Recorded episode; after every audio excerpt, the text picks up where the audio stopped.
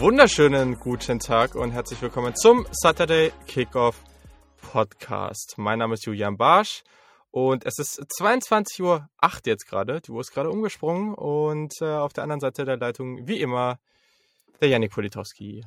Hallo. Spät geworden heute, ne? Aber ich glaube, das war für diese Folge, die heute kommt, auch notwendig und nötig, dass wir uns ein bisschen länger Vorbereitungszeit genommen haben. Ja, auf jeden Fall. Ich muss auch sagen, äh, dass es jetzt nicht 21.30 Uhr, sondern eben 22.08 Uhr geworden ist, ist auch ein bisschen meine Schuld. Ähm, ja, du, ich war auch noch bis, bis 20 vor 10 mit der Hündin raus und ähm, also halb hätte ich auch nicht geschafft.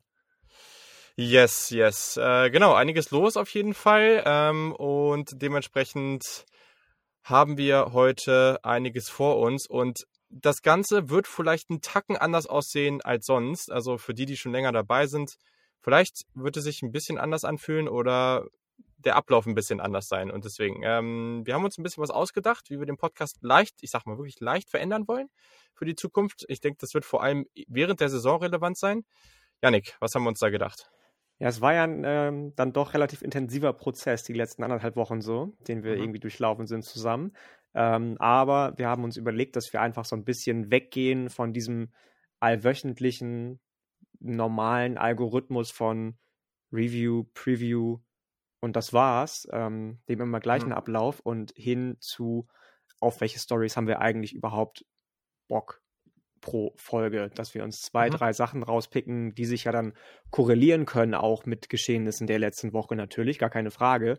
Ähm, aber dass wir wirklich mehr dahin kommen und sagen, wir beleuchten größere Stories, ob mhm. das jetzt Football ist, was hauptsächlich so bleiben wird natürlich, oder aber wir sagen, hey, es gab jetzt irgendwie kurz vor der Match Madness im College Football irgendwas krasses, was wir irgendwie beschnacken wollen. Ähm, sei mal dahingestellt, aber du hast es eben schon gesagt, für die geneigten Hörer und Hörerinnen wird sich das vielleicht ein bisschen anders anfühlen als sonst. Ähm, hoffentlich besser als sonst, wenn wir ein bisschen tiefer in alle, ähm, ja, ich sag ja. mal, Felder ein, äh, eintauchen können und ein bisschen intensiver uns einfach damit beschäftigen können, ähm, worauf wir eigentlich Bock haben. Das endet dann vielleicht auch darin mal, dass wir mal Sonderfolgen raushauen. Wie auch immer das Ganze dann geartet sein wird, wissen wir noch nicht ganz. Aber ähm, ich weiß nicht, wie es dir geht.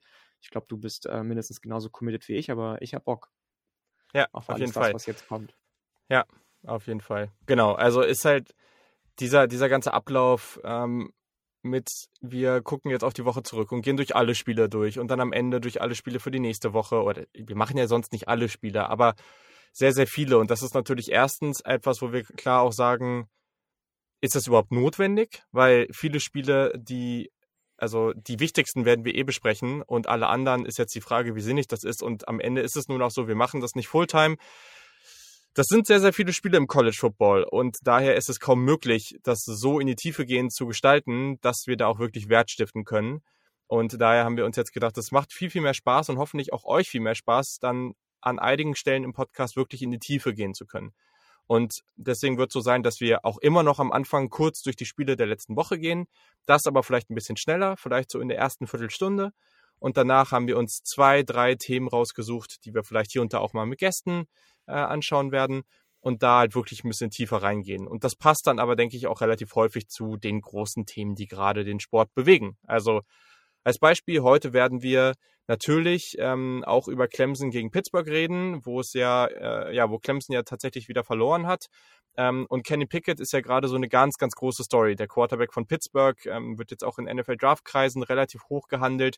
Und deswegen haben wir uns gedacht, komm, lass uns doch mal ein bisschen genauer auf ihn draufschauen. Äh, wo kommt er eigentlich her? Wie war sein Werdegang? Vielleicht auch mal so ein kleiner Ausblick darauf, was kann der eigentlich als NFL-Prospect? Ähm, wo geht's da vielleicht hin? Und dann wollten wir auch noch auf die Big Ten gucken, weil, oder vor allem die Big Ten East, rund um Michigan State, Michigan, Ohio State, Penn State, weil da äh, haben sich jetzt einige Teams in ganz gute Positionen gebracht und in den nächsten Wochen kommen dann die großen Duelle zwischen eben genau diesen eben Teams. Den drei Teams, genau. Genau, genau. Und deswegen, das wird halt sehr, sehr interessant und deswegen dachten wir, ja, vielleicht ein guter Zeitpunkt, mal darauf zu gucken, was ist passiert und wo geht's hin. Und ähm, genau, am Ende tippen wir natürlich noch die Spiele. Keine Angst, es gibt natürlich das Jersey der Woche. Keine das Allerwichtigste. auch ein Upset der Woche gibt und so. Ne? Also immer noch die, die typischen, typischen Dinge, aber gleichzeitig haben wir einfach gesagt, das macht vielleicht ein bisschen mehr Sinn, wenn wir uns etwas mehr fokussieren. Und genau, dann nach der Saison geht es natürlich wie gewohnt dann schön in die NFL Draft ähm, und gehen da volles Brett rein und liefern euch den Content, der, äh, wo wir ja wissen, dass viele von euch das äh, mit am meisten gefällt und das wollen wir euch dann natürlich nicht vorenthalten. Genau. Sonst freuen wir uns natürlich, habe ich jetzt in letzter Woche, glaube ich, gar nicht gesagt. Wir überlegen gerade auch, ob wir, ob wir da bald ein bisschen was Neues einführen. Deswegen freuen wir uns natürlich auch, wenn ihr uns auf ähm, Steady HQ ähm, als Supporter unterstützt. Gibt es verschiedene Pakete. Also freuen wir uns, wenn ihr Fragen dazu habt, dann schreibt uns einfach. Ähm, auch da für alle, die bereits Supporter sind, ja, äh, ich habe jetzt mir eh vorgenommen, äh, euch bald mal wieder zu schreiben, dass wir bald diese Supporter-Sessions, also wo wir uns live über Zoom zusammenfinden und ein bisschen über verschiedene Positionsgruppen für die kommende NFL Draft besprechen, ähm, dass wir das bald wieder starten. Und seht äh, es genau. uns nach. Wir haben, glaube ich, beide in den letzten Wochen gerade ja, ja, ähm, beruflich viel, viel zu tun gehabt, auch mit um Umwälzung. Ich bin ja umgezogen, du bist ja. jetzt auch Freelancer, also sorry, sorry, dass da lange nichts kam, aber es wird wieder die nächsten Wochen auf jeden Fall sowas geben. Genau, genau. Wichtiger Punkt auf jeden Fall. Und ja, wenn ihr Fragen habt oder uns so folgen wollt, hat der Kick auf Instagram, auf Twitter natürlich. Äh, ich habe aber überlegt, vielleicht machen wir bald auch mal was auf TikTok, mal schauen. ähm, also genau, ist einiges geplant und dann wird es, glaube ich, ganz cool. Da freuen wir uns auf jeden Fall, wenn ihr am Start seid. So, Yannick, wir gucken mal, was die letzte Woche passiert ist. Und da gab es ein ganz besonderes Highlight. Du meinst, dass äh, West Virginia das dritte Mal in Folge gegen TCU gewonnen hat? Äh, du, gerne. Äh, sag da gern was du, ne? Also wenn Quatsch, du hast dich da bestimmt drüber gefreut. Ich habe mich äh, gefreut, aber ich muss auch sagen, nicht wirklich mit beschäftigt. Also das, das Einzige, was ich, ähm, was ich hier, hier Phil, einem, einem anderen West Virginia-Fan auf Twitter ja. geschrieben habe, war, dass Garrett Green als Leading Rusher eingesetzt wird. So, und das ist einfach lächerlich. Also, dass immer noch Jared Dagey Starting Quarterback ist, also das ist einfach lächerlich. Ja, also wenn, wenn ihr da mal mehr zu hören wollt äh, zum Saisonverlauf der West Virginia Mountaineers, dann äh, müsst ihr Yannick nur schreiben oder uns schreiben, dass ihr mal da gerne zu, mehr zu hören wollt. Dann kriegen wir das bestimmt hin. Und Auf sonst gibt es ja auch noch die Kollegen vom Horns and Horses Podcast, die sich generell nur mit der Big 12 beschäftigen. Also Vielleicht auch bald mit der SEC. Stimmt, ja, okay. Das kann natürlich, da weiß ich nicht, wie die Pläne sind. Keine Ahnung. Genau. Äh, tatsächlich kann ich mir aber vorstellen, dass das eine Partie war, die du gerade erwähnt hast, die vielleicht sogar schöner anzusehen war als das, was bei Penn State da passiert ist. ähm, ja, ich weiß nicht. Also das kann man, ja, es ist schwer mh. zu beschreiben. Und all die Menschen, die das wirklich komplett von Anfang bis Ende geschaut haben, tun mir echt ein bisschen leid. Also Penn State hat gegen Illinois gespielt und Illinois ist ja bekannterweise nicht so das wirklich beste Programm. Penn State bisher mit eigentlich einer ganz guten Saison und nach sage und schreibe und nein, ich verspreche mich jetzt gerade nicht, neun Overtimes gewinnt Illinois, nein, nicht 56, 54 und auch nicht 45, 43, nein, 20 zu 18. Janik, hast du ja. zu diesem, zu dieser Katastrophe von Spiel irgendwas zu sagen? Ja, du hast es schon gesagt, es war eine Katastrophe von Spiel. Also allein, dass man in neun Overtimes geht, ist ja neuer FBS und auch FCS ja. Football oder Division One Record allgemein. So viele Overtimes gab es noch nie. Das Ganze war natürlich so ein bisschen unterstützt durch diese neue Regel in der NCAA, mhm. dass man, glaube ich, nach der zweiten Overtime immer mit Two-Point-Conversion versuchen aufhören muss, den Drive, ne, wenn man Touchdown erzielt hat oder eben nicht. So ganz genau weiß ich aber nicht. Da musst du mich korrigieren. Jetzt irgendwie sowas. Ja, ich glaube, man spielt nur noch die Two-Point-Conversion. So, so, genau. genau. Und ähm, für Illinois, ja, was soll ich sagen? Kein wirklich gutes Team diese Saison. Ähm, anders als deine in Orange und Blau auftretenden Syracuse. Äh, äh, wie auch immer deren Spitzname Orange, ist. Äh, Orange. Syracuse genau Orange, so wie genau, die Farbe. Genau so wie die Farben. Ähm, und dann ist natürlich auch für Brad Beer Lima so ein, so, ein, so ein komisches Spiel, beziehungsweise erfolgreiches Outcome des Spiels gewesen, nachdem er ja vor dem Spiel gesagt hat, hey, ganz ehrlich, meine Spieler, die ich habe, zuvor das die Offensive Tackle, ich glaube nicht, dass da irgendeiner was für das Programm tut mit dem, was er während der Spiele tut. Also wahnsinnig Volle Motivation Aussage auf jeden Fall. Und mega Motivation für die Spieler, ja, die sich wahrscheinlich gedacht haben, ey, fuck it, ähm, was soll das? Entschuldigung für das Wort, aber es ist nach 22 Uhr, wir dürfen das. Ähm, ich, ich, kann da auch gar nichts zu sagen. Man hat bei Penn State natürlich gesehen, wir sind beide keine großen Sean Clifford-Fans, aber dass der auch gefehlt der war, hat. Der, also, naja, wobei, ne, der, der hat ja jetzt gespielt, aber letzte Woche war er ja verletzt und jetzt hat er gespielt, aber man hat ihm diese Verletzung halt besonders angesehen, fand ich. Richtig, also, das, das, das war, meinte ich, dass der letzte ja. Woche nicht dabei war genau, und genau. Ähm, jetzt ist ja auch wieder rausgekommen, dass jetzt diese Woche die Raps geteilt werden von den mhm. anderen beiden Quarterbacks, die da im, im Raum sind, von den Nittany Lions im, im First Team. Also er scheint noch immer noch angeschlagen zu sein und ihm scheint das Spiel auch nicht gut getan zu haben gegen Illinois oder Illinois, je nachdem, wie man es aussprechen möchte. Ähm, ja, Penn State damit natürlich jetzt erstmal raus aus der Konversation rund um den Big Ten East Titel, worüber wir gleich noch sprechen, aber immer noch möglicher Stolperstein für so Teams wie Michigan, Ohio State und Michigan State. Ob das wirklich Konsistenz hat, sage ich mal, was da jetzt läuft. Äh, James Franklin wird ja auch mit UC, USC, LSU in Verbindung gebracht. Vielleicht war das auch so ein bisschen in seinem Kopf drin, weswegen er sich nicht ganz auf das Spiel vorbereiten konnte. Ich will jetzt aber keine zu großen ähm, ja, Spekulationen aufmachen. Komisches Spiel auf jeden Fall. Und ich muss auch gestehen, dass ich mir nur die Highlights angeguckt habe und nicht großartig irgendwie das Condensed Game, weil das wäre wahrscheinlich irgendwie auch statt 15 Minuten, 45 Minuten gelaufen. Ähm, am Ende bezahlt auch Illinois den Sieg teuer. Arthur Sitkowski hat sich den Arm gebrochen. Mhm. Werden beide wahrscheinlich nicht so schnell vergessen, das Spiel. Ja, wir alle nicht, ne? Also, ja, echt verrückt. Also, gab natürlich auch positive Momente. Jahan Dotson, der Wide Receiver, weiterhin sehr, sehr spannend. Ich bin extrem gespannt. Wir haben hier so eine, so eine Gruppe an Wide Receivern auch für die kommende NFL Draft, die wo ich gerade das Gefühl habe, dass wir schon sehr unterschiedliche Rankings sehen werden. Und ich glaube, John Dodson wird da auch wiederzufinden sein, weil der halt einfach tollen Speed hat. Aber für seine Größe ist der unglaublich stark am, am Catchpoint. Äh, also total, der hatte ja jetzt, ja. Ne, der hatte ja jetzt auch den, in dem Spiel wieder einige Plays, äh, unglaubliche Concentration und so, ne? Also richtig, richtig gut. Hat aber irgendwie doch für nicht so viele Punkte gereicht. Also 10-10 stand es ja nach regulärer Spielzeit. In den ersten beiden Overtimes gab es dann jeweils drei Punkte. Dann wurde ganz, ganz lange irgendwie, wurden keine Punkte erzielt. Das muss man sich mal reinziehen, ne? Also diese Teams haben dann irgendwie, was weiß ich, wie viel war es dann? Also in der achten Overtime haben dann beide die Two-Point-Conversion hinbekommen und danach halt nur Illinois. So. Das heißt ja, das ist jetzt von der dritten, vierten, fünften, sechsten, siebten. Das, wenn ich jetzt richtig rechne, und wahrscheinlich tue ich es nicht, haben beide Teams fünf Versuche gehabt, drei Yards zu überbrücken. Und sie haben es nicht ein einziges Mal geschafft. Beide Teams nicht. Ey, das ist einfach nur, also, und dann gucken wir auf Wake Forest gegen Army, wo Wake ja. Forest mit 17 Minuten Ballbesitz 70 Punkte erzielt. Also oh, so unterschiedlich kann es sein. Ja, Wahnsinn, Wahnsinn. Big Ten Added Finest, kann man dazu nur sagen. Ja. Und äh, genau, dann gehen wir mal weiter.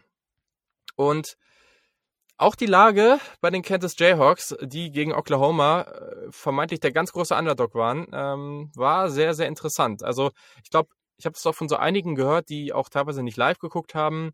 Äh, und stimmt, ich habe da auch irgendwie was gehört äh, beim Solid Verbal, da hat auch einer der beiden Hosts, äh, super Podcast aus den USA, auch einer der beiden Hosts irgendwie gesagt, dass er nicht gucken konnte und dann immer wieder so in der in der in der Scoring App, was ist ESPN oder so, immer wieder so runtergezogen hat, ne, um zu gucken, ob es Updates gibt oder hatte das Gefühl irgendwie über irgendwie hängt das alles. Ähm, und ja, es war richtig. Kansas hat 10 zu 0 zur Halbzeit geführt und was eine der coolsten Aktionen des Spieltags war, dass Kansas dann über Social Media dazu aufgerufen hat, dass alle ins Stadion kommen sollen, hat die Tore einfach geöffnet und umsonst konnte man von zwei Seiten ins Stadion. Das war natürlich ziemlich cool. Ähm, ja, sonst, ne? also Jared Running Back Devin Neal hat gut gespielt, gerade zu Beginn, ja, 100 ja. Yards, zwei Touchdowns. Der war stark. Äh, Caleb Williams hat gezeigt, dass er auch sterblich ist und äh, mhm. äh, hat eine Interception geworfen. Aber am Ende hat er ja doch wieder ja. das Ruder rumgerissen. Also Eben. Das ist, man muss bei Oklahoma natürlich sagen, dass sie genauso wie letzte Woche immer noch sehr, sehr gebeutelt in der Defensive sind oder waren. Ähm, das hat man ja, okay, vorletzte Woche schon gesehen. Kansas. Ja, aber vielleicht ähm, trägt das ja endlich Früchte, was jetzt der ehemalige Buffalo Head Coach macht und mit seinem Staff, mhm. das er fast komplett mitgebracht hat. Ähm, weiß ich jetzt nicht, ob das unbedingt hätte sein müssen, dass es am Ende so eng wird, aber du hast es schon gesagt. Kelly Williams ist eben auch nur ein Sterblicher und ähm, vielleicht haben ihm diese ganzen frühen Heisman, Convo, Hype, Train, Geschichten, die die letzten paar Tage in den amerikanischen Pressen aufgetreten sind, gar nicht so gut getan. Ja, ja, ist interessant. Also Kansas hat eine unglaubliche Gabe, sich an das Niveau des Gegners anzupassen. Jetzt ist die Frage, ob sie das dann eben auch später und zum Beispiel, sagen wir mal, sie schaffen das jetzt wirklich. Also eigentlich ist so ein Team, was so durch die Saison geht. Irgendwann kommt da eigentlich ein Upset. Aber wenn sie es jetzt wirklich schaffen sollten, ungeschlagen durchzukommen, dann wäre es natürlich Oklahoma. spannend. Wie bitte? Du meinst Oklahoma. Ja, hab, was habe ich gesagt? Du hast Kansas gesagt. Achso, ja, nee, Kansas schafft's nicht. Aber genau, Oklahoma natürlich. Aber wenn Oklahoma jetzt am Ende wirklich ungeschlagen durchgeht, dann ja, ne, also wäre natürlich interessant zu sehen, ob sie sich dann auch an das Level der besseren Teams anpassen können. Das wäre natürlich dann wichtig. Ja, Den Quarterback haben nicht sie auf das jeden genauso Fall, aber- läuft wie sonst immer in den Playoffs. Ja, das wäre doof. Das stimmt. Das so Gerade dieses Jahr hoffen sich ja alle, glaube ich, nach dieser oder in dieser verrückten Saison, dass wir da im Playoff vielleicht auch mal ein bisschen was anderes sehen. Mhm. Ja, mal sehen. Ähm, mal gucken, mal gucken. Okay, dann äh, kurzer Blick. Ähm, wir gehen jetzt durch ein paar Spiele einfach mal ganz flott. Cincinnati at Navy, 27-20. Cincinnati weiterhin auf Platz 2 in der AP Poll. Ähm, haben sich aber hier schwer getan. Also es war keine leichte Partie und Navy hat ja natürlich eine gute Rushing-Performance, kam eine Minute vor Schluss auf sieben ran und recovern dann den Onside-Kick, der sehr, sehr gut äh, performt war. Haben dann aber auch wieder die Interception geworfen und dann war das Ding durch. Ähm, ich habe was ganz, ganz, ganz, ganz Spannendes gelesen, dass ähm, das vielleicht von Luke Fickel bewusst so gestreut war, das Spiel, damit äh, der Resümee am Ende nicht zu überzeugend ist und nicht alle sagen können, der Schedule ist einfach too weak, als dass sie ins Playoff kommen. meinst, also, ja, aber okay, Navy bringt dir ja jetzt nicht so viel, oder? Also, Nö, aber ich, ich weiß gar nicht, wie stehen die gerade? Ähm, gute Frage. Ja, ähm, kann ich nachgucken. Aber ja, aber habe ich auch für, für eher irrelevant gehalten, das Argument. Also fand ich aber ganz spannend, dass es so hervorgebracht wurde. Ich kann mir schon vorstellen, dass Cincinnati ähm, am Ende des Playoffs schafft. Wenn sie wirklich ungeschlagen durchgehen, wenn sie jetzt auch SMU schlagen, die ja auch immer noch ungeschlagen sind, dann. also Navy steht bei 1 und 6. Ja, okay. Forget about it. Ich habe nichts Ja. gesagt. Ähm, aber wie gesagt, wenn sie SMU schlagen, dann führt meiner Ja. Meinung nach auch immer noch nichts daran vorbei, dass Cincinnati ins Playoff kommt. Obwohl ich auch gelesen habe, dass sie halt immer noch nicht in der Big 12 spielen und deswegen braucht man sich gar keine Hoffnung auf ein Playoff machen. Gibt bestimmt genug Leute, die das so sehen. Ähm, aber ob die Big 12 jetzt im Moment unbedingt das bessere Pflaster ist, als die Ja. momentane ja noch AAC, muss, muss man sagen, ähm, sei mal dahingestellt.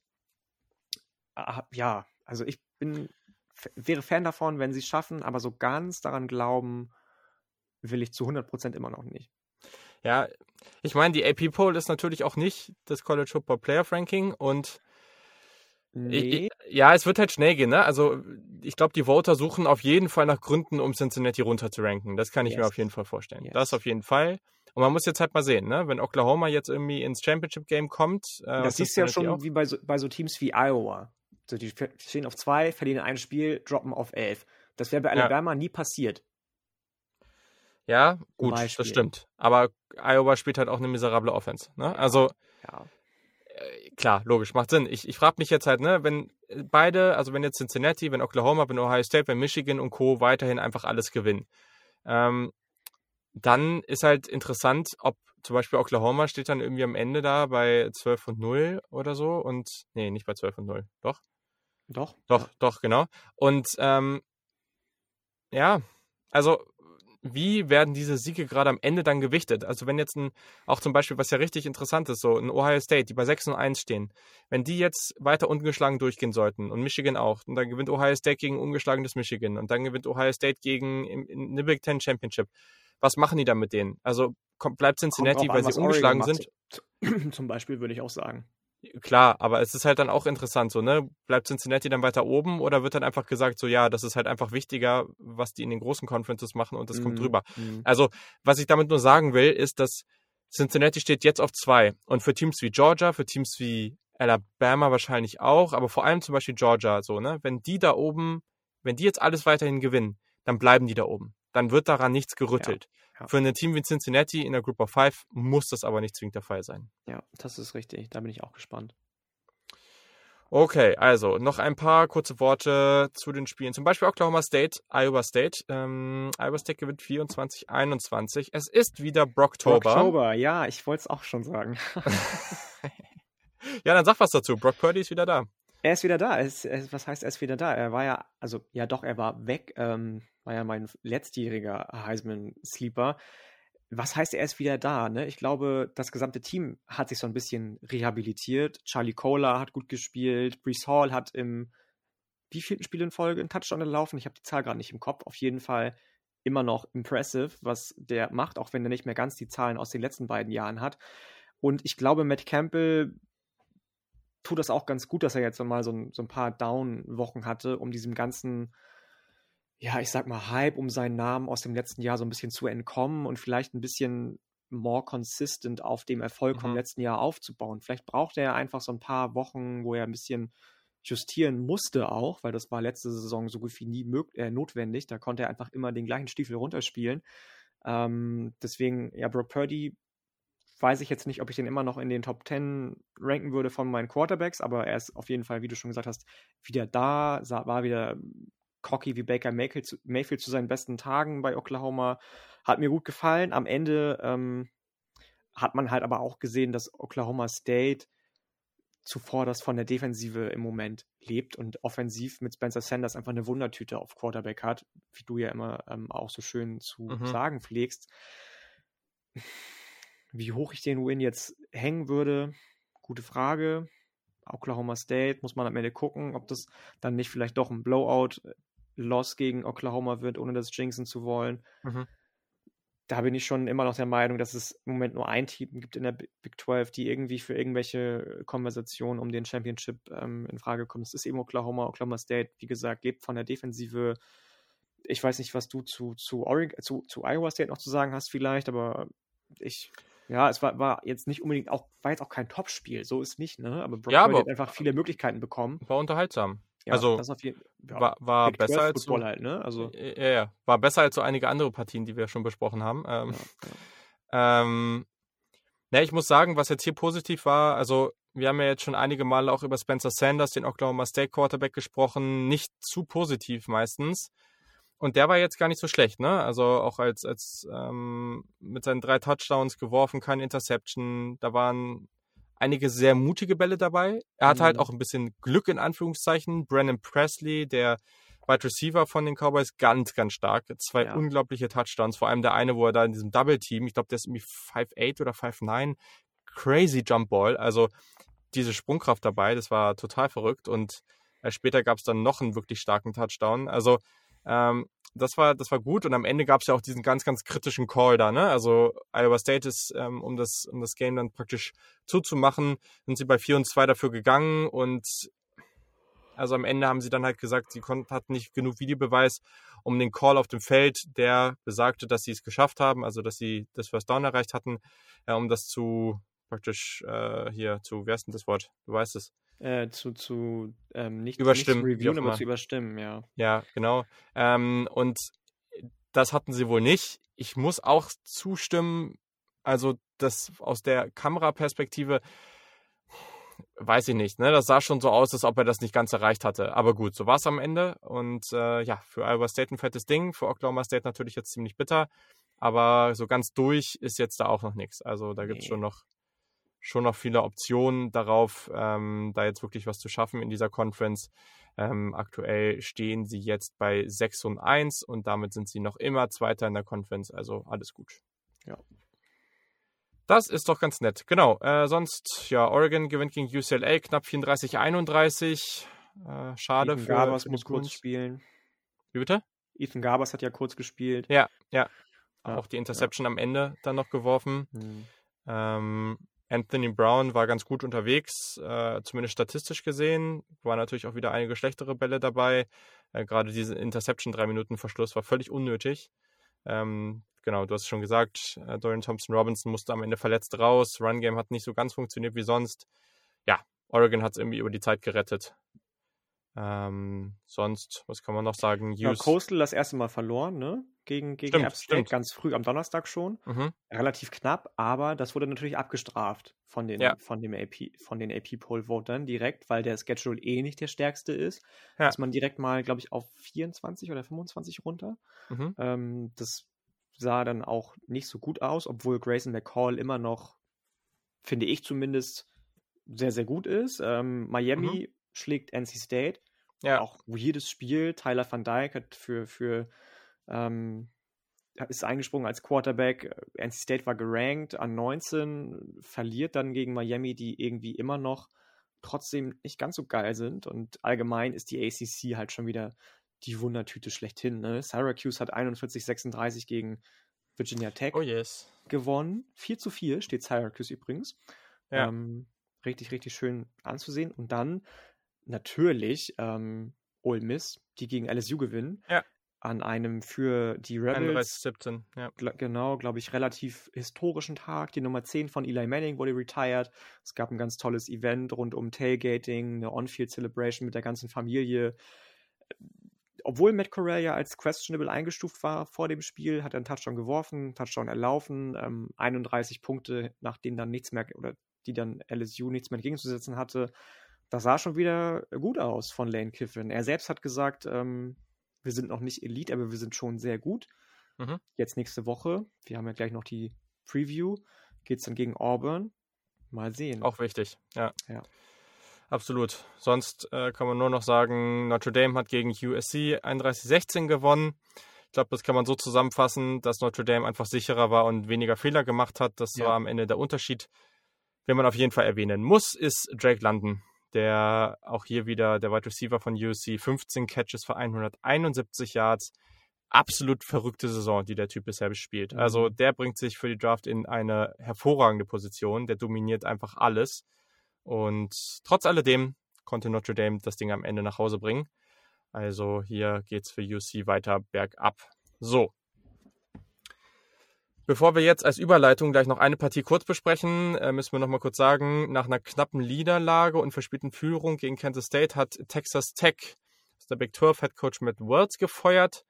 Äh, Sonny Cambi übernimmt als Interim Head Coach. Wells war 13 und 17 in seiner dritten Saison und ja, bisher standen sie halt bei 5 und 3 beziehungsweise 2 und 3 in der Big 12. Also die Saison lief eigentlich okay, aber jetzt gerade mit dieser verspielten Führung und so weiter, das äh, scheint jetzt irgendwie, ja, zu viel des Guten gewesen zu sein. Und ja, man ja, hat sich ich jetzt bin, von ihm bin getrennt. gespannt. Ne? Also es sind ja viele große Head-Coaching-Jobs auch vakant gerade. Texas Tech Ja. ist jetzt nicht unbedingt der Job, den ich als Head-Coach, der aufstrebend ist, obwohl da natürlich eine schöne Air Raid-Offensive immer gespielt wurde und wird, ähm, was vielleicht für einige dann doch attraktiv ist, anstreben würde. Ich habe eben schon gesagt im Vorgespräch, ich hoffe nicht, dass Sony Dykes jetzt irgendwie, wo SMU ja quasi übergangen wurde, was die Big 12 Expansion anbelangt und in der AAC bleibt, die sich die, äh, die sich fünf CUSA-Teams oder sechs, sechs sogar, ne, sechs Conference USA-Teams einverleibt ab 2023, ähm, dann sagt, okay, damit ich irgendwie als Coach vorankomme, verlasse ich die tolle Stadt Dallas, verlasse ich mein tolles Projekt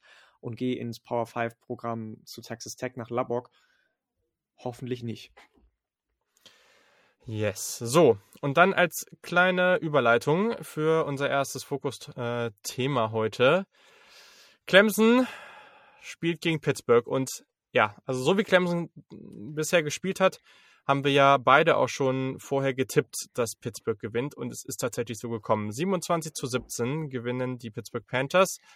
DJ Uyangalele macht wieder zu viele Fehler. Da waren natürlich auch gute Bälle dabei. Also der ist und bleibt talentiert. Eine Interception beim Shovel Pass ist dann halt nicht so ganz Oh, ideal. halt auch, sah halt Also- auch echt weird aus. Ne? Als ich das im Replay gesehen habe, ist mir erstmal klar geworden, was da passiert ist. ja, Live habe Pick ich, Six ge sogar, ne? ja, live hab ich gedacht, hä? Hat er den Ball aus der Hand gegeben? Das sah so aus, als hätte einfach Mhm. der Defender von, von äh, Pitts, äh, Pittsburgh, wie heißt er? Das ist ein ganz, ganz witziger Name, ein ganz langer, witziger, eigentlich für, ein- für ein All-Name-Team. Äh, äh? Sir Vokey Dennis. Äh, Ah. Sir, Sir, Sir Vokea Dennis hieß der Linebacker von Pittsburgh, der den Touchdown zum Pick Six Mhm. zurückgetragen hat. Da sah es so aus, als hätte er mir den Ball einfach aus der Hand genommen. Ja, nee, hat er aber nicht. Also, ja, es war wirklich, wirklich seltsam.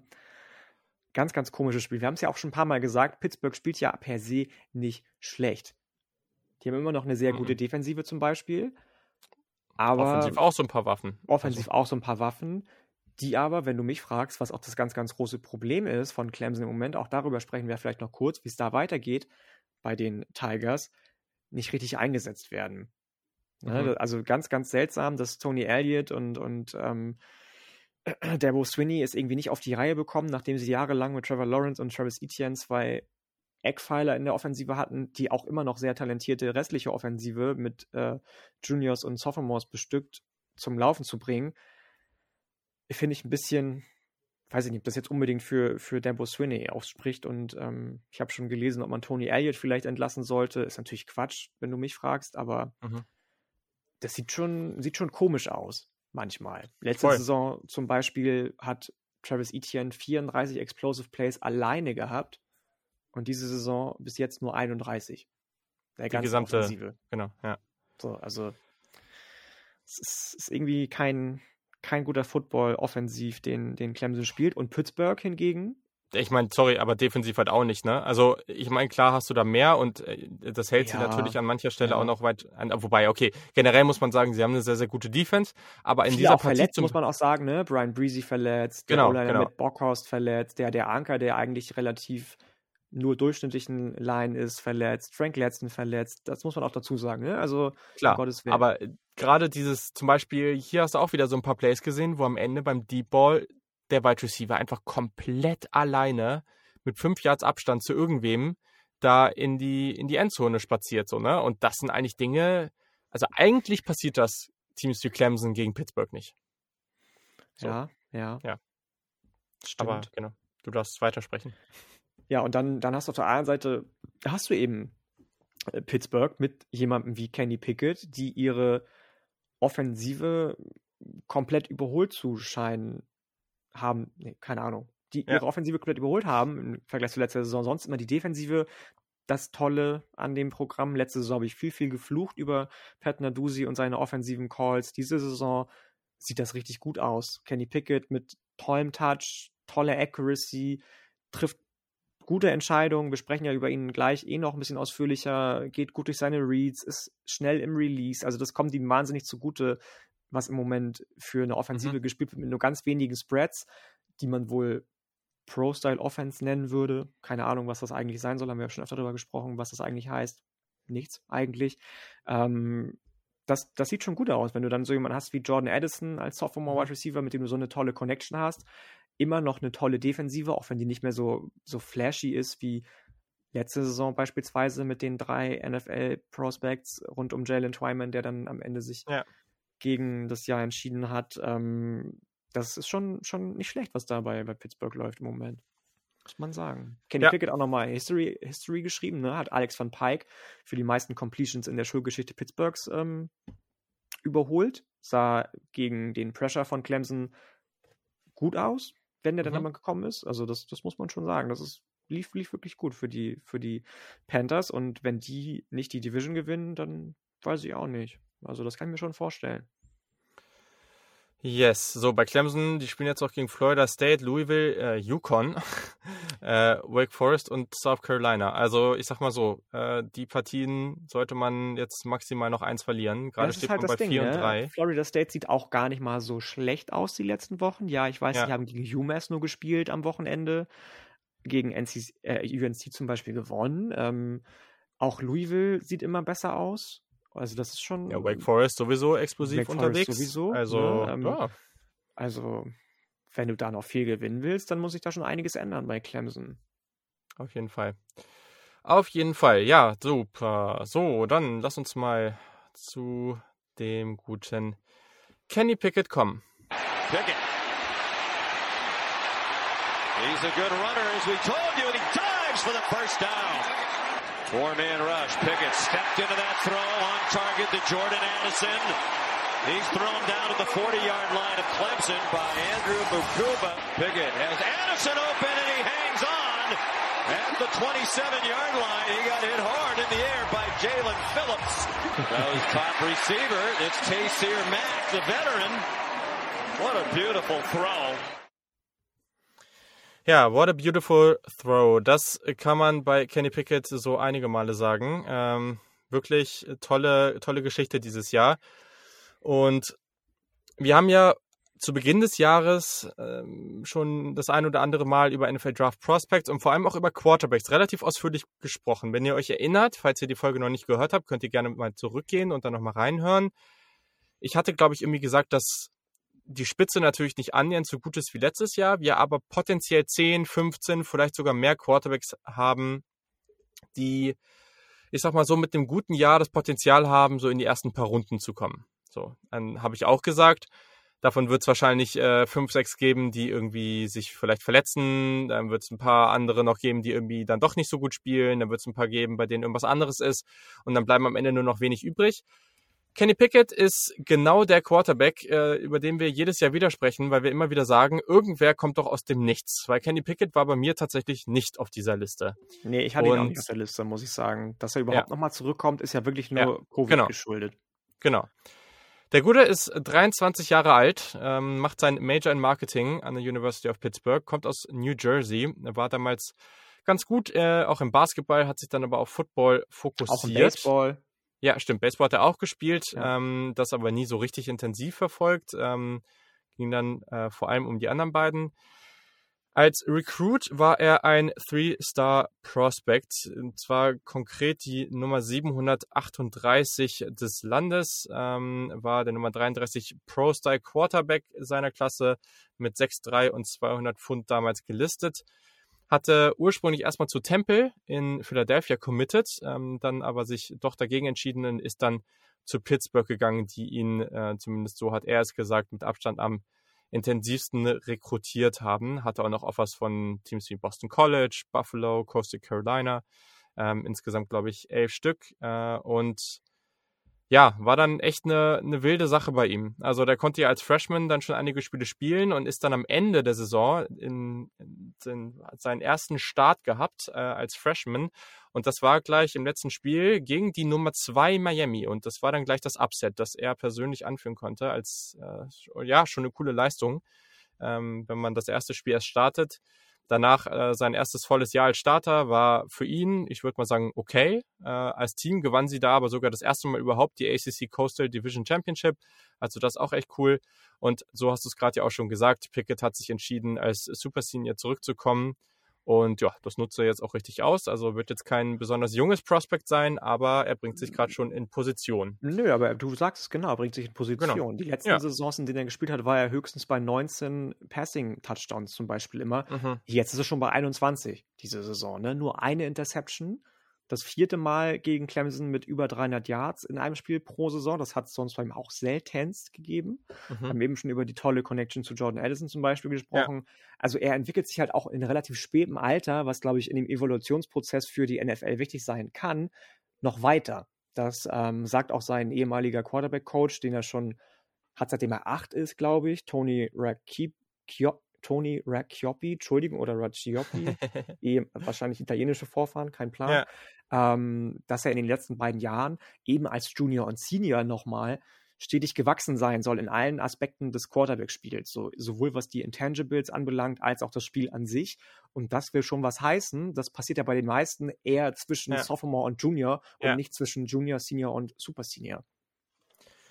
Absolut ist ja hier auch eine andere Geschichte. Also zum Beispiel Joe Burrow hat sich ja auch eher zum Ende seiner Karriere entwickelt. Ähm, naja, gut, man kann schon sagen, ne, er hat ja vorher das Jahr auch noch bei LSU gespielt und da war ja, er ja nicht annähernd so gut. Ja. Also deswegen, aber hier ist es natürlich eine Geschichte, wo sich jemand früh den Posten als Starter geschnappt hat. Die waren ja dann auch erfolgreich, ne? Also die waren ja jedes Jahr eigentlich dann relativ gut. Mhm. Ähm, aber dann sich trotzdem irgendwie stetig entwickelt und jetzt am Ende diesen großen Sprung gemacht.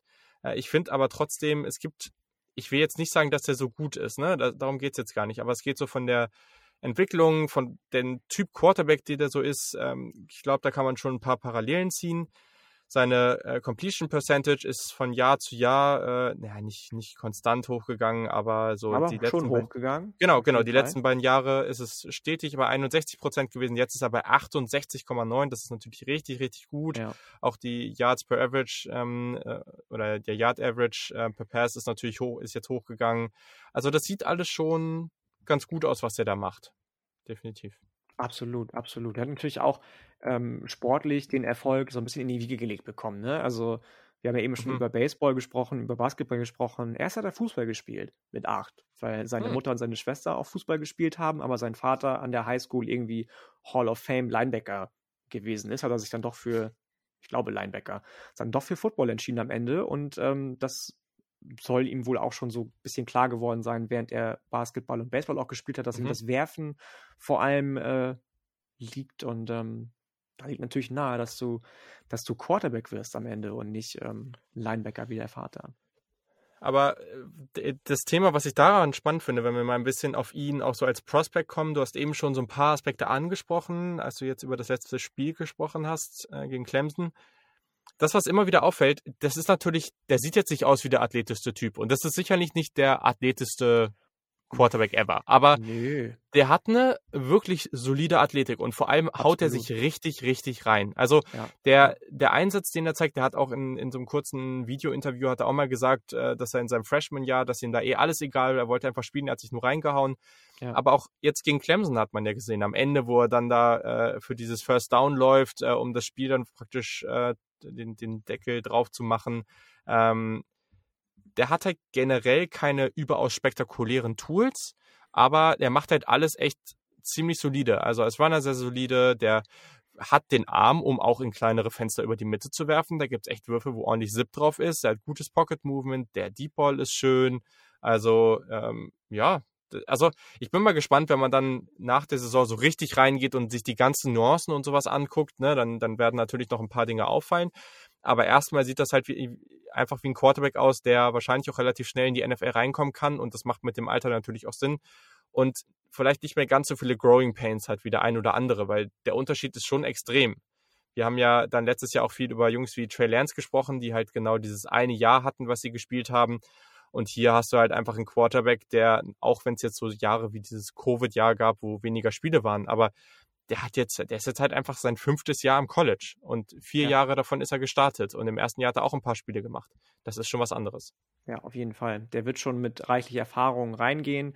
Mhm. Ich weiß gar nicht, ähm, wenn er Pro Style Offense spielt, spielt er ja auch an der Center vor allem, ob das ein Faktor sein kann und wird immer noch in der, in der heutigen Evaluierung. Da bist du vielleicht ein bisschen tiefer in dem ganzen Scouting-Prozess drin als ich, ob das wirklich so relevant ist. Da ähm, werden wir sicherlich auch im Sommer ja. nochmal, im Sommer nicht, im, im Frühjahr oder auch mhm. im späten Winter bei der Quarterback-Preview drüber sprechen. Aber ich glaube, was du gesagt hast, ist halt richtig. Ne? Der wird weniger Probleme haben zu adjusten als, als ähm, viele relativ junge Quarterbacks. Das muss man wahrscheinlich schon ihm zugestehen. Ja. Ob er jetzt am Ende wirklich in Runde 2, 3 oder 1 sogar geht, weiß ich nicht. Ne? Keine Ahnung. Das kann man jetzt einfach noch nicht sagen. Aber er hat sich auf jeden Fall aufs Radar gespielt hätte letztes Jahr äh, den oder die Draft mitgemacht, beziehungsweise dieses Jahr. Ob er Draft, gedraftet worden wäre, weiß ich gar nicht mal so genau. Der wäre wahrscheinlich frühestens so in Runde 6, 7 gegangen. Mhm. Der tut ordentlich was für seinen Draftstock im Moment. Ja, vor allem bei die letzten Jahre, diese Statistiken hast du ja eben schon mal angesprochen, die waren halt sehr, sehr übersichtlich. Ne? Also ja. ähm, das war halt echt nicht so heftig. Und das spielt ja dann auch nochmal mit rein. Wenn du dann am Ende irgendwie noch übrig bist und du hast vielleicht die flashy Stats, das hilft. Ähm, ja, aber das ist interessant, weil ich habe jetzt auch nochmal, auch wenn, also Mockdrafts sind ja allgemein schon, ja, schon sehr, kritisch sehr früh oder jetzt, aber eh kritisch. Nicht, genau. nicht besonders relevant, aber gibt ja auch jetzt schon Seiten, die da sehr, sehr viel zu machen. Ähm, und Weil das finde ich spannend, ne? Da, da musst du vielleicht auch mal irgendwie drüber reden, irgendwann, wenn, wenn Draftzeit wieder ist. Mockdrafts werden, finde ich, je näher der Draft rückt, auch immer mehr zu so einem, äh, so einem, ja, Stock Race Tool für bestimmte Prospects. Ich habe das ja. Gefühl, dass bei Mockdrafts ganz oft verschiedene Spieler hochgeschrieben werden von Medien, wo sich dann auch tatsächlich einige Teams dran orientieren und sagen, okay, ich hatte jetzt nicht das Personal und die Zeit, was eigentlich traurig ist für NFL-Teams, mich genau mit dem zu beschäftigen. Wenn das so viele Leute sagen, dann wird der schon gut sein. So, das habe ich äh, vor dieser Saison ganz ja. häufig das Gefühl, dass das so. Ja, es gibt dann solche Faktoren sicherlich gerade auch bei kleineren, also Small School Prospects und so ich denke, es ist halt natürlich auch oft so, dass jemand dann irgendwo was gehört hat von irgendeinem Scout oder sowas, wo das, wo es ein Prospect gab, das dann irgendwie deutlich höher gesehen wurde und dann mhm. Wird das irgendwie rausgehauen, dann gucken sich dann alle intensiver an, sagen, oh ja, okay, der ist vielleicht doch einen Tacken besser als gedacht. Äh, aber klar. Also einfach zu, das ja, zu negieren, dass die Medien da irgendeinen Einfluss haben, das wäre halt naiv, ne? Also ja, definitiv ja. ist das so.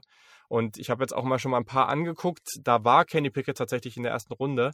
Und das ist halt spannend, weil ich finde ja, gut, ich habe ihn auch oft bei Pittsburgh gesehen tatsächlich. Ne, das ist wahrscheinlich so eine Feel Good Story, die ja, viele okay, aufbauen gut. da. So, ja. also das ist ja natürlich jetzt irgendwie äh, unnötig oder oder halt einfach ja, das ist ja jetzt es ist ja auch total egal, wo die Prospects jetzt hingehen oder hingemockt werden, weil du weißt eh nicht, wo die Teams am Ende landen. Mhm. Ähm, Aber jetzt gerade, wenn man da so drauf guckt, das ist gerade eh sehr, sehr unsicher, weil du hast halt so Jungs wie Matt Corral und Malik Willis, die gerade, glaube ich, relativ konstant in die erste Runde gepackt werden. Auch Sam Howell ist da immer noch irgendwie und bei dem habe ich gerade ein ganz, ganz, ja, ich habe oder ich habe einfach ein schlechtes Gefühl, oder eine schlechte. Ich weiß gar nicht, ob ich ein schlechtes Gefühl habe. Äh, nee, nee, nicht, nicht, nicht schlechtes Gefühl. Das, ich meine ich mein was anderes. Mir fällt nur das Wort gerade nicht ein. Das ist so. Ich finde es gerade sehr schwierig, ihn einzuschätzen. So. Ja, ähm, ja ich, ich finde nicht, dass er, dass er, also bei Spencer Rattler zum Beispiel, da geht es mir ganz ja, schlecht gut. im Moment. So. Ja. Bei Sam Howell habe ich einfach das Gefühl, ihm fehlt, ihm fehlen seine Mitspieler. So. Mega, mega ja. krass. Und Mac Brown bekommt es genauso wie, wie, wie äh, Debo Swinney einfach nicht hin, den mhm. Supporting Cast, der übrig geblieben ist, an seinen Quarterback anzupassen, so oder andersrum. Und das ist halt für Sam Howell schwierig. Ich finde bei Sam Howell jetzt nicht, dass er ähnlich wie Spencer Ratter zum Beispiel zeigt, nee, was nee. er alles falsch macht, sowieso. Nee, nee. Also der ist schon immer noch so mehr als solide. Davon, also das würde ich schon, schon ja. ihm noch zugestehen. Ja, und das ist aber auch spannend, ne? Weil es wird dann vielleicht noch den einen oder anderen geben, der da vielleicht ein anderes, ein anderes Prospect weiter oben hat. Da muss man jetzt nochmal abwarten. Mhm. Gibt ja auch noch so andere Namen, Carson Strong und andere vielleicht auch Quarterbacks, die in der Group of Five eher unterwegs sind, ähm, die vielleicht noch ein bisschen unterm Radar fliegen. Aber wenn du jetzt so drauf guckst, dann hast du halt mit Malik Willis diesen Toolsy-Spieler. Also der, der halt einfach äh, als Runner ganz stark ist, der jede Woche irgendwie verrückte Plays macht, hatte jetzt ja auch so einen Shovel-Pass über 20 Yards. also, Aber, also äh, Carson Strong gefällt mir sowieso, muss ich sagen. Habe ich ja auch ja. schon der, vor, vor ja, ja, äh, drei Wochen gesagt. Also den finde ich sowieso spannend. Ja, genau. Und dann hast du natürlich Matt Corral, der irgendwie super quirlig, auch relativ athletisch, total aggressiver Passer ähm, dann hast du eben Sam Howell, der einfach ein bisschen ruhiger, einfach relativ solide und wenn er wenn er on track ist, einen sehr, sehr schönen Deep Ball hat.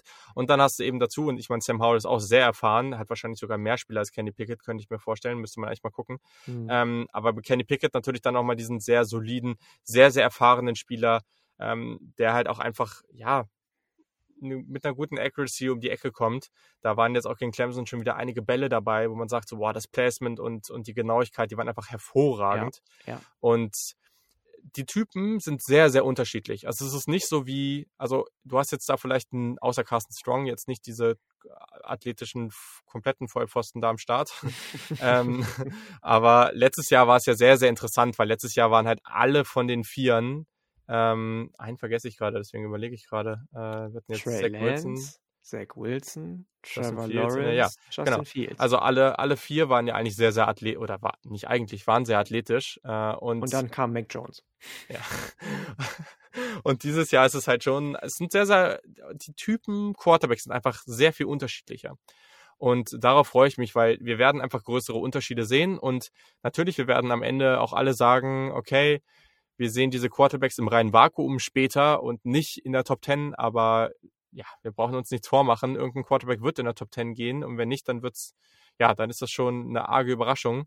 Und ich glaube zumindest, da ist noch ein ellenlanger Prozess. Es sind noch viele ja, Spiele zu spielen, noch ein ganzer Draft-Prozess und alles mögliche. Können noch tausend Sachen passieren. Aber es ist auf jeden Fall, die Wahrscheinlichkeit ist nicht bei null, dass Kenny Pickett am Ende in der Top 10 geht. Das ist richtig, das ist richtig. Yes, so, dann haben wir das auch hinter uns und dann kommen wir mal zum zweiten Thema und zwar der Big Ten. Ähm, Gerade aktuell gucken wir vielleicht mal auf die Standings, ähm, vor allem auf die Big Ten East. Äh, da haben wir aktuell tatsächlich, und das ist halt ein bisschen weird, drei Teams in der Top 10 das Team, was am höchsten gerankt ist, ist in der Big Ten East nur an Platz 3 gerankt. Äh, das ist halt äh, etwas komisch.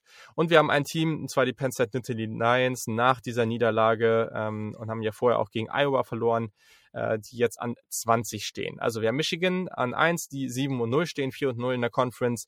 Das gleiche, mit dem genau gleichen Rekord gilt für die Michigan State Spartans, mit, äh, ja, die eine der großen Überraschungen des Jahres sind.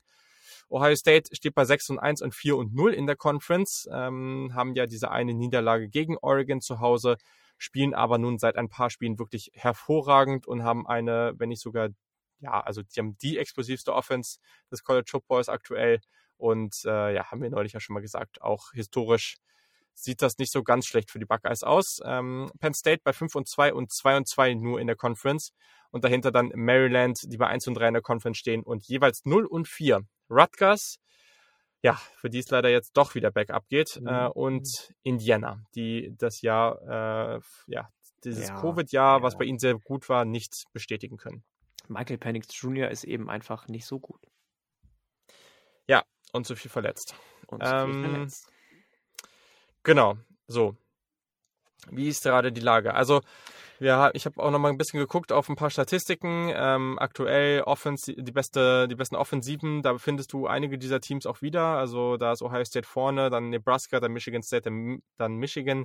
Die besten Defensiven sind Wisconsin, Michigan, also hier sind jetzt auch welche aus der West dabei, Michigan, Iowa.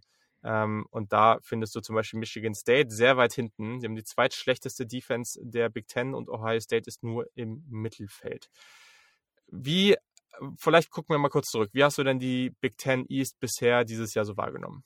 Irgendwie komisch, vor allem wegen Michigan State. So, ich habe Mhm. ja in der Preview gesagt, die laufen eigentlich so ein bisschen unter ferner Liefen, weil da passiert wahrscheinlich mit Mel Tucker nicht viel. Der hat im Transferportal viel verloren gehabt mit äh, zum Beispiel Julian Barnett und, und Devontae Dobbs, die beide zu Memphis gegangen sind, zu den Tigers und jetzt aber irgendwie auch nicht spielen. Ganz komisch. Ähm, und ich war nicht so überzeugt, dass Mel Tucker das Ganze irgendwie rumreißen kann in seinem zweiten Jahr. Er, er straft mich Lügen, definitiv. Ähm, er hat ja, ich glaube, am Ende auch noch insgesamt 15 Spieler übers Transferportal geholt. Und normalerweise ist es ja so das Totschlagargument aller Transferportal-Gegner, dass so gar kein richtiges Teamgefüge entstehen kann, wenn die Jungs sich nicht von Freshman-Jahren auf kennen, sondern alle bunt zusammengewürfelt sind aus irgendwelchen Teilen des Landes. Aber nichts anderes ist es ja aus der Highschool eigentlich auch am Ende. Ähm, er hat ein ganz, ganz tolles Teamgefühl geschaffen, auf jeden Fall. Und ähm, wir reden da gleich noch ein bisschen intensiver drüber. Aber bis jetzt überrascht mich Michigan State am meisten, muss ich sagen. Michigan, dass die irgendwann mal wieder on track kommen, musste ja passieren. Bei allen drei Teams. Ohio Musste State, das? Ja, doch schon. Also- oder? Das kann auch nur vom, vom Ohio State-Fan kommen jetzt. Nein, aber äh, nee, nee, nee, das, das meine ich gar nicht. Ich habe ja vor dem Jahr auch gesagt, dass ich das eigentlich cool fänden würde, wenn das wirklich so kommt. Musste, Aber- musste nicht, zumindest nicht mit Jim Harbour, da gebe ich dir recht. Ich hatte eigentlich Äh, gedacht, wer dass hat, man wer so hat jetzt damit gerechnet, dass das ja so laufen würde? Ja, also, ja, schon. Du hast schon recht. Ich hatte auch, ich habe hier auch aufgeschrieben, ähm, dass man nach den Vertrag, Vertragsumstrukturierungen, habe ich zumindest eher mit so einem leisen Drift Richtung Entlassung gerechnet irgendwie. Dass er jetzt nochmal so 6-6-Saison hat, dann vielleicht eine, nochmal eine 6-6-Saison und dann entlassen wird so. Aber jetzt ist er bei 6-0. Klar, er kann immer noch viel verlieren. Alle diese drei Teams spielen untereinander noch gegeneinander und gegen Penn State zum Beispiel. So, wenn er jetzt gegen Michigan State, Penn Mhm. State, Ohio State zweimal verliert, ist die ganze Saison wieder für die Cuts. Wenn er zu Hause wieder gegen Ohio State verliert und die ganze Saison damit den Bach runterlaufen lässt. Aber ähm, das zumindest mit dem Spielermaterial, das muss man ja auch immer noch sagen, irgendwann mal wieder der Turnaround kommen mhm. muss. Das, was das Talentlevel anbelangt alleine, das finde ich schon, dass man das Michigan irgendwie zumindest zugestehen hätte können. Ja. Ja, also haben natürlich auch dieses Jahr, auch wenn es da gute Momente gab, es war halt sehr, sehr bitter, dass man Wide Receiver Ronnie Bell relativ früh Beginn, zum Beginn der Saison verloren hat, äh, der jetzt leider fürs ganze Jahr ausfällt, der ja sehr, sehr gut gespielt hat. Ähm, sicherlich ein großer Faktor dafür, dass man viel, viel mehr übers Rushing Game kommt. Also aktuell stellt man die beste Rushing Offense der Big Ten. Leider ist man eben in der Passing Offense auch relativ weit hinten. Und da ist halt die Frage, ne? Also jetzt nächste Woche, also das geht jetzt schon so ein bisschen in die Preview rein, werden wir ja die Nummer 6 gegen die Nummer 8 Michigan at Michigan State sehen, äh, auch um 18 Uhr auf Fox. Ich denke mal, das wird mit dem guten Gus Johnson sein, hoffe ich doch. Das wird dann auf jeden Fall sehr, sehr spaßig, da freue ich mich schon drauf. Und mh, genau, gleichzeitig kommt auch dann, das ist dann nachts 1.30 Uhr, ähm, ABC, also auch im ESPN-Player, dürfte dann vielleicht auch auf The Zone oder sowas laufen. 1.30 Uhr äh, Penn State at Ohio State. So. Und das sind natürlich zwei sehr, sehr wichtige Spiele, aber auch gerade für Michigan und Michigan State. Ne? Also da geht es wirklich um einiges. Weil wenn du jetzt einfach so guckst, okay, danach gibt es noch ein paar Wochen, wo alle dann teilweise noch leichtere Spiele haben. Michigan spielt nochmal gegen Penn State. Aber das entscheidet dann halt, ob du in Week 12 diese Partie zwischen Michigan State und Ohio State hast, die dann ganz entscheidend wird für, für die, die, die Division und am Ende auch fürs Playoff potenziell.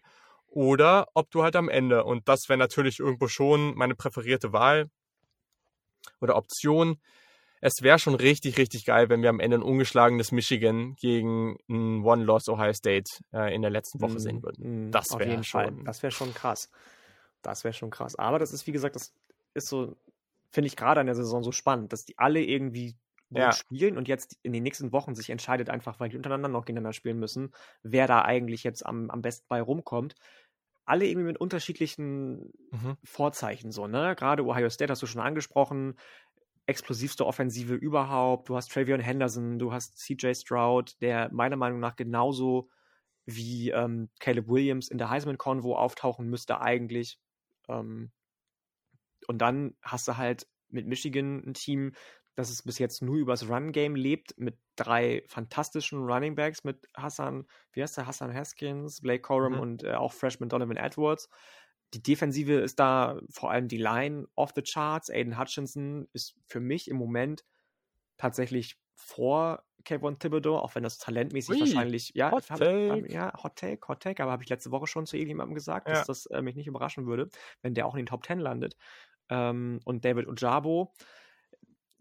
Dann hast du noch so Leute wie Daxton Hill, der mhm. inzwischen so, so, eine Hybridrolle auch einnimmt, ähnlich wie Jeremy Chin als Linebacker, Safety, Nickel, was weiß ich nicht alles. Aber du hast eben auch nur in Anführungsstrichen einen soliden Quarterback mit Kate McNamara, der witzigerweise über die Downfield-Distanz besser als über die Mittel- und Kurzdistanz aussieht. Und Probleme gegen Teams, die offensiv gut sind. Mhm. Nebraska hast du 400 Yards zugelassen. Der Sieg war dann gar nicht mal so solide am Ende. Und dann kommt eben Ohio State mit der explosivsten Offense zum Beispiel. Und da bin ich dann schon nicht so optimistisch mehr für Michigan, dass das reichen kann zu einem Sieg. Und Michigan State dann eben die große Unbekannte für mich, mit so jemandem wie Kenneth Voll. Walker, der 6,6 Yards per Carry abreißt, was Wahnsinn ist. Ähm, die haben natürlich das schwerste Restprogramm. Die nächsten vier der fünf verbleibenden Gegner sind momentan gerankt im AP-Poll. Mhm. Die haben umgekehrt Probleme gegen Teams, die defensiv gut aufgestellt sind. Du hast es eben schon gesagt, die eigene Defensive nicht so gut, obwohl es da, finde ich, auch ein paar spannende Leute gibt. So Jacob Slade finde ich ganz, ganz spannend. Klar, war, war jetzt rein auf die, auf die Statistiken bezogen. Achso, achso ja, ja, ich wollte schon sagen, so ja. Jacob Slade spielt toll. Also der versteht es irgendwie ganz, ganz grandios, die Running Backs als Vorblocker der Offensive raus aus dem Spiel zu nehmen und ähm, allen Spielern neue Routen und neue Wege aufzudrängen. Simeon Borrow kann man da auch beachten. Mhm. Die haben mit Peyton Thorne, anders als Michigan, einen Quarterback, der gut in die Offensive reinpasst, mit tollem Football-IQ, Pocket Awareness ist gut, tolle Mechanics. Ähm, und dann ist halt die Frage, ob diese ganzen zusammengewürfelten Jungs, auch mit Corvallis Crouch von Tennessee zum Beispiel im Linebacker-Raum, ob die wirklich am Ende sagen, hey, wir haben jetzt diese Teamchemie, wir haben jetzt dieses Momentum wir nutzen das aus und gewinnen auch weiterhin gegen gerankte Teams, beziehungsweise gegen Gegner, die eigentlich stärker als wir eingeschätzt werden. Also ich glaube, dass am Ende nicht Penn State oder Michigan State das Züngeln an der, Waage, an der Waage wird, ob es am Ende eben Ohio State ist, die im Championship Game stehen oder eben nicht. Aber das ist spannend, weil wenn man jetzt auch mal auf die Statistiken guckt, so vom Matchup, also Michigan State äh, in der Rushing Defense ist eher so in der Mitte der Big Ten anzuordnen.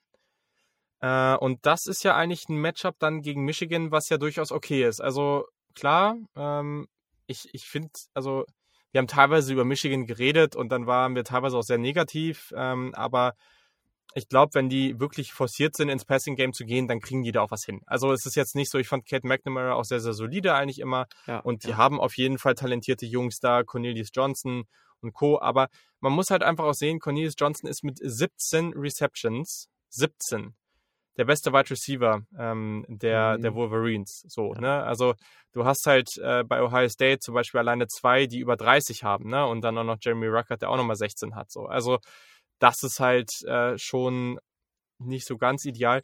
Aber Michigan State ist halt vor allem gegen den Run sehr, sehr gut. So.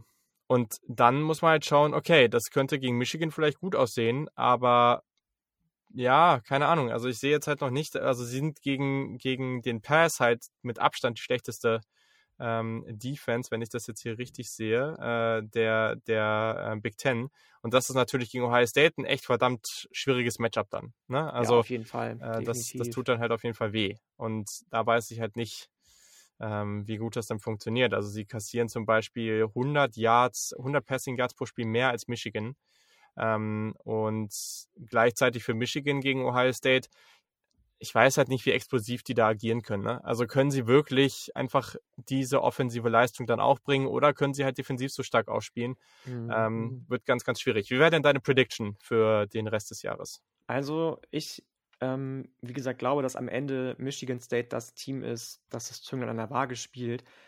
Ich, Was bedeutet das denn? Also das bedeutet, dass ich glaube, dass sie entweder gegen Michigan oder Ohio State gewinnen. Mhm. So, ich bin mir noch nicht ganz sicher, bei wem ich sagen würde, dass es am Ende passiert. Wenn ich tippen müsste, gerade weil du auch schon gesagt hast, gerade gegen Michigan müsste es, was den Run anbelangt, ähm, ja relativ gut aussehen, würde ich tatsächlich sagen, dass sie nächste Woche, ob das jetzt der Upset ist, weiß ich nicht, aber den Upset ziehen und gegen Michigan gewinnen. Gegen Ohio State muss man sehen, ne? Also ob die wirklich diese explosive Offense, die du angesprochen hast, in den Griff bekommen, die in den letzten fünf Spielen mit im Durchschnitt 42 Punkten mehr als der Gegner gewonnen hat, auch wenn es jetzt alles nicht die Überteams waren, gegen die Ohio State gespielt hat, würde ich dann doch zu bezweifeln wagen. Ähm, und deswegen glaube ich, dass am Ende Michigan State das Team ist, das mindestens eines dieser beiden Top-Spiele gewinnt. Mhm. Damit würde Michigan beide verlieren, gegen Ohio State und gegen Michigan State. Boah, das wäre echt heftig, ne? Das wäre heftig, das wäre bitter für Michigan. Ähm, Ohio State gewinnt also gegen Michigan am Ende, obwohl Michigan zu Hause spielt. Und bei Michigan State gegen Ohio State tue ich echt schwer, muss ich auch sagen. Also da mhm. würde ich mich gar nicht so festlegen wollen. Am Ende ist halt die Frage, ähm, wenn Michigan State gewinnt gegen Ohio State, das bedeutet ja, dass sie im Championship Game sind, ne? weil sie den direkten Vergleich gewonnen haben. Mhm. Damit wäre, glaube ich, die Big Ten raus aus der Playoff Contention. Also ich glaube kaum, obwohl das natürlich ein dicker Win wäre für Michigan State, dass man Michigan State äh, wenn, wenn Michigan State wenn Michigan State ungeschlagen geht. Ja, wenn sie ungeschlagen, ja gut, okay, dann, ne, und dann hat man gegen Ohio State gewonnen, die gegen Oregon verloren hat. Ja. ja also ich glaube dann. Ja, ja, okay, fair. Ja. Ich glaube halt, dass die keine Chance im Playoff haben. Mhm. Ähm, aber ja, schwierig. Also, ja. Hm. Ja, echt schwer weiß ich nicht. Also gerade, wie gesagt, gegen das Spiel gegen Ohio State würde ich mich echt nicht festlegen wollen. Ähm, am Ende glaube ich, dass sie verlieren würden gegen Ohio State. Und dann, ja, also dann ist Ohio State natürlich im Championship Game, wahrscheinlich gegen Iowa dann. Hm. Weiß ich nicht, ja. wie siehst du das? Ja, ist schwierig. Also gerade, gerade die Defensive die von, Entschuldigung, gerade wenn die Defensive von Iowa ja so gut bleibt, auch wenn sie jetzt letzte Woche nicht mehr so gut aussah und ähm, die Wide Receiver von, von Iowa State im Griff hat. Klar musst du immer noch auch Traven Henderson im Griff haben dann, aber weiß ich nicht. Finde ich schon, schon gar nicht so einfach, die, die Prediction irgendwie. Voll. Äh, Traven Henderson übrigens jetzt mittlerweile bei, also mit Rushing und Receiving Touchdowns bei 14 hat eine sehr, sehr gute Chance, äh, ich glaube, den Ohio State Freshman-Rekord äh, für Touchdowns zu brechen. Äh, glaub, ganz, ganz starkes Jahr. trotzdem wieder verloren. Ne? Wir haben ja Trevor Henderson, aber wir haben trotzdem wieder verloren, glaube ich. Läuft nicht so gut bei uns in der Fantrax-Liga. Ja. ja. Ja, nee, also Michigan, Michigan State ist jetzt ein ganz spannendes Matchup, ne? Also da freue ich mich auch drauf. Es könnte sein, dass das eine relativ harte Partie wird, also jetzt nicht so high scoring, aber das wird schon auf jeden Fall richtig, richtig, richtig intensiv. Zwei Teams, die unbedingt gewinnen wollen, ähm, mhm. gerade jetzt so in-state äh, als Rivalität. Und ja, ich, ich tue mich gerade ehrlich gesagt schwer für beide Teams, auch vor allem für Michigan State. Also da muss man halt schon ab und zu sagen, ne? Also. We need more dogs. Also das weiß ich halt auch nicht, ob das ja wirklich reicht. Und ich will halt auch mich nicht wieder zu sehr da reinfallen lassen, dass Ohio State dieses Talent hat. Aber Ohio State spielt gerade halt wirklich verdammt, verdammt gut. Und CJ Stroud sieht so komfortabel aus. Du hast eben nicht nur Olave und, und Garrett Wilson, sondern auch Jackson Smith und Jigba, der ein ja. unglaubliches Talent ist. Das ist ein so starker Receiver. Ja, das und, ist krass, das stimmt. Und dann kommt eben noch Javin Henderson dazu. In der Defense stimmt nicht alles, aber in der Defense hast du auf einmal auch einen Freshman-Cornerback wie Denzel Burke, äh, oder andere Spieler wie auch ein Ronnie Hickman und Co., die dann, die jetzt schon deutlich verbessert unterwegs sind. Ich weiß nicht, wie weit es am Ende wirklich für Ohio State geht, aber ich, ich wäre schon überrascht, wenn diese Partien jetzt nicht gewonnen werden. Gleichzeitig, wenn es am Ende dann wirklich, also egal, ob Michigan jetzt vorher verliert oder nicht, aber vor allem in diesem Szenario, dass Michigan ungeschlagen reinkommt, boah, also da wäre ich trotz alledem mal wieder richtig nervös vor so einem Spiel. Das glaube ich schon. Das glaube ich schon. Ja, Spannend auf jeden Fall. Safe. Ja, also da möchten wir auf jeden Fall und wir auch generell, also erstens äh, Einschätzung zu Kenny Pickett auf jeden Fall hören äh, und gleichzeitig aber auch mal eure Prediction für die, äh, für die Big Ten und wie es da jetzt am Ende ausgeht. Das wäre super spannend. Also schreibt uns das gerne. Etc. der Kick. Ihr könnt uns auch eine Mail schreiben. Hallo etc. der Kickoff.de. Und da würden wir uns sehr darüber freuen, wenn wir da ein bisschen in die Discussion kommen. Auch äh, gerne über Instagram oder so. Da reagieren wir auch gerne mal als Video äh, oder in der Story drauf. Und naja, wenn ihr Supporter seid, dann könnt ihr uns ja auch so schreiben. Wir haben da so eine kleine, so eine kleine Gruppe bei Signal äh, oder bei Discord, ähm, wo ihr uns ja auch immer schreiben könnt und da, wenn ihr dann Supporter seid und da äh, reagieren wir dann ja auch öfter mal mit längeren Sprachnachrichten. Ich nenne es immer so kleine Mini-Podcasts äh, und äh, da hauen wir dann auch nochmal auf Einschätzungen raus. Das ist immer ganz cool, wenn wir da Anfragen bekommen und das könnt ihr dann, wenn ihr dann da dabei seid, auch sehr, sehr gerne ausnutzen. Yes. Okay, so, dann geht's in die weiteren Tipps für diese Woche, ganz, beziehungsweise erstmal. Deine, deine Einschätzung zu Clemson noch, wie es da jetzt weitergeht? Ah, Clemson. Ja, oh, es ist so schwierig. Also, ich glaube einfach, dass Clemson. Ich würde es ehrlich gesagt gerne sehen, dass Dabo Sweeney fliegt. Ich glaube nicht, dass das passiert, aber ich fände es echt nee, cool, weil ich, ich, ich kann den Typ einfach überhaupt nicht ab. Am Ende ähm, dem LSU, pass auf. Ja, okay, das wäre auch doof. Äh, mhm. ähm, also, ich glaube, dass Clemson einfach so eine echt doofe Saison erwischt hat. Also, ich, ich finde es echt weird oder ich fände es echt komisch, wenn die jetzt konstant oder wenn das jetzt nächstes Jahr so weitergeht, dass sie mit all diesem Talent nicht wieder in die Spur finden. Klar, ja. man kann auch sagen, guck auf Texas und Co., die auch sehr, sehr viel Talent haben und das äh, nicht hinbekommen oder nicht konstant hinbekommen. Äh, Clemson wird oft jetzt auch, habe ich das Gefühl, schon so als diese absolute Spitzengruppe gesehen, ähm, obwohl sie, sie hatten halt so ein, zwei hervorragende Recruiting Classes, aber es war jetzt nicht wie Georgia oder Alabama, die jetzt irgendwie über etliche Jahre da immer auf Platz eins oder zwei waren. Ne? Also das ist es jetzt auch nicht gewesen. Aber natürlich hat Clemson extrem viel Talent. Und auch mit dem Quarterback, entweder äh, Uyangalale oder nächstes Jahr, ne, ähm, wie heißt der, Klapnik, Klapnik, ach, Kupnik, Will, Will Kupnik. Äh, ja, Kate, Kate Kupnik, Entschuldigung. Ja, Mann, ey, neulich noch was zu ihm angeguckt und jetzt weiß ich schon wieder seinen Namen hier nicht mehr, der Gute aus Texas. Ähm, auch sehr, sehr guter Quarterback, den sie da wieder reinbekommen, Five-Star. Ich glaube, das wird nicht so bleiben. Dazu ist das Talent auch zu viel, auch wenn man dieses Jahr ja oft sagt, okay, mit den Receivern und das klappt alles nicht und sie haben irgendwie nicht mehr diese absoluten Waffen wie letztes Jahr, die sich da halt richtig durchsetzen können. Man hat vielleicht zu viele von diesen großen, langen, typischen Clemson Wide Receivern, diese Bodytype wie T. Higgins. Mhm. Ähm, vielleicht hat man auch zu viele von denen, aber ja, auch ein Will Frank Shipley ist natürlich spannend. Klar. Zum Beispiel, ne? Das, ja, ja ne? ich, glaub, ich weiß gar nicht, ob du auch vielleicht einfach auch äh, dich zu sehr auf das vorhandene Material verlassen hast am Ende. Der Bo Sweeney ist ja kein Fan davon, Leute über das Transferportal zu holen, weil das ja, bedeuten würde. Das wird sich ändern, 100 Pro. Weil das, weil das bedeuten würde, hat er ja mal gesagt, dass er einen von den Highschool-Recruits, die er holt, eigentlich gar nicht haben wollte. Was ja ein fairer Ansatz ist. Ähm, aber er hat halt auch so Leute abgegeben wie den Markus Bowman und Lynn J. Dixon ist auch im Portal. Ja. So.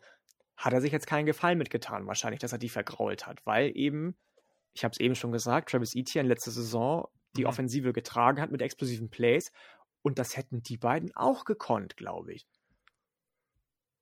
Du ja. hast schon Shipley angesprochen, der war ja nur auch verletzt. Ist dann schwierig, wenn du einfach nicht genug, äh, in Anführungsstrichen, Skill-Position-Player hast. Absolut, absolut. Ja, deswegen, also defensiv hat man viel zu viel Talent. Also, ja, da laufen allein in der Defensive Line zwei bis drei First Rounder rum. Ähm, und generell, ich kann mir das nicht vorstellen, gleichzeitig dieses Jahr, also man konnte sich jetzt irgendwie gefühlt ziemlich sicher sein, dass sie gegen Pittsburgh verlieren. Und das ist am Ende so gekommen. Und hm, die letzten Partien da ist jetzt kein richtiger Brocken dabei, aber da ist eben auch ein Top 15 Team, was bisher einfach sehr stark war, wie Wake Forest. Ne? Da ist ein Team wie Florida State, da ist ein Team wie Louisville.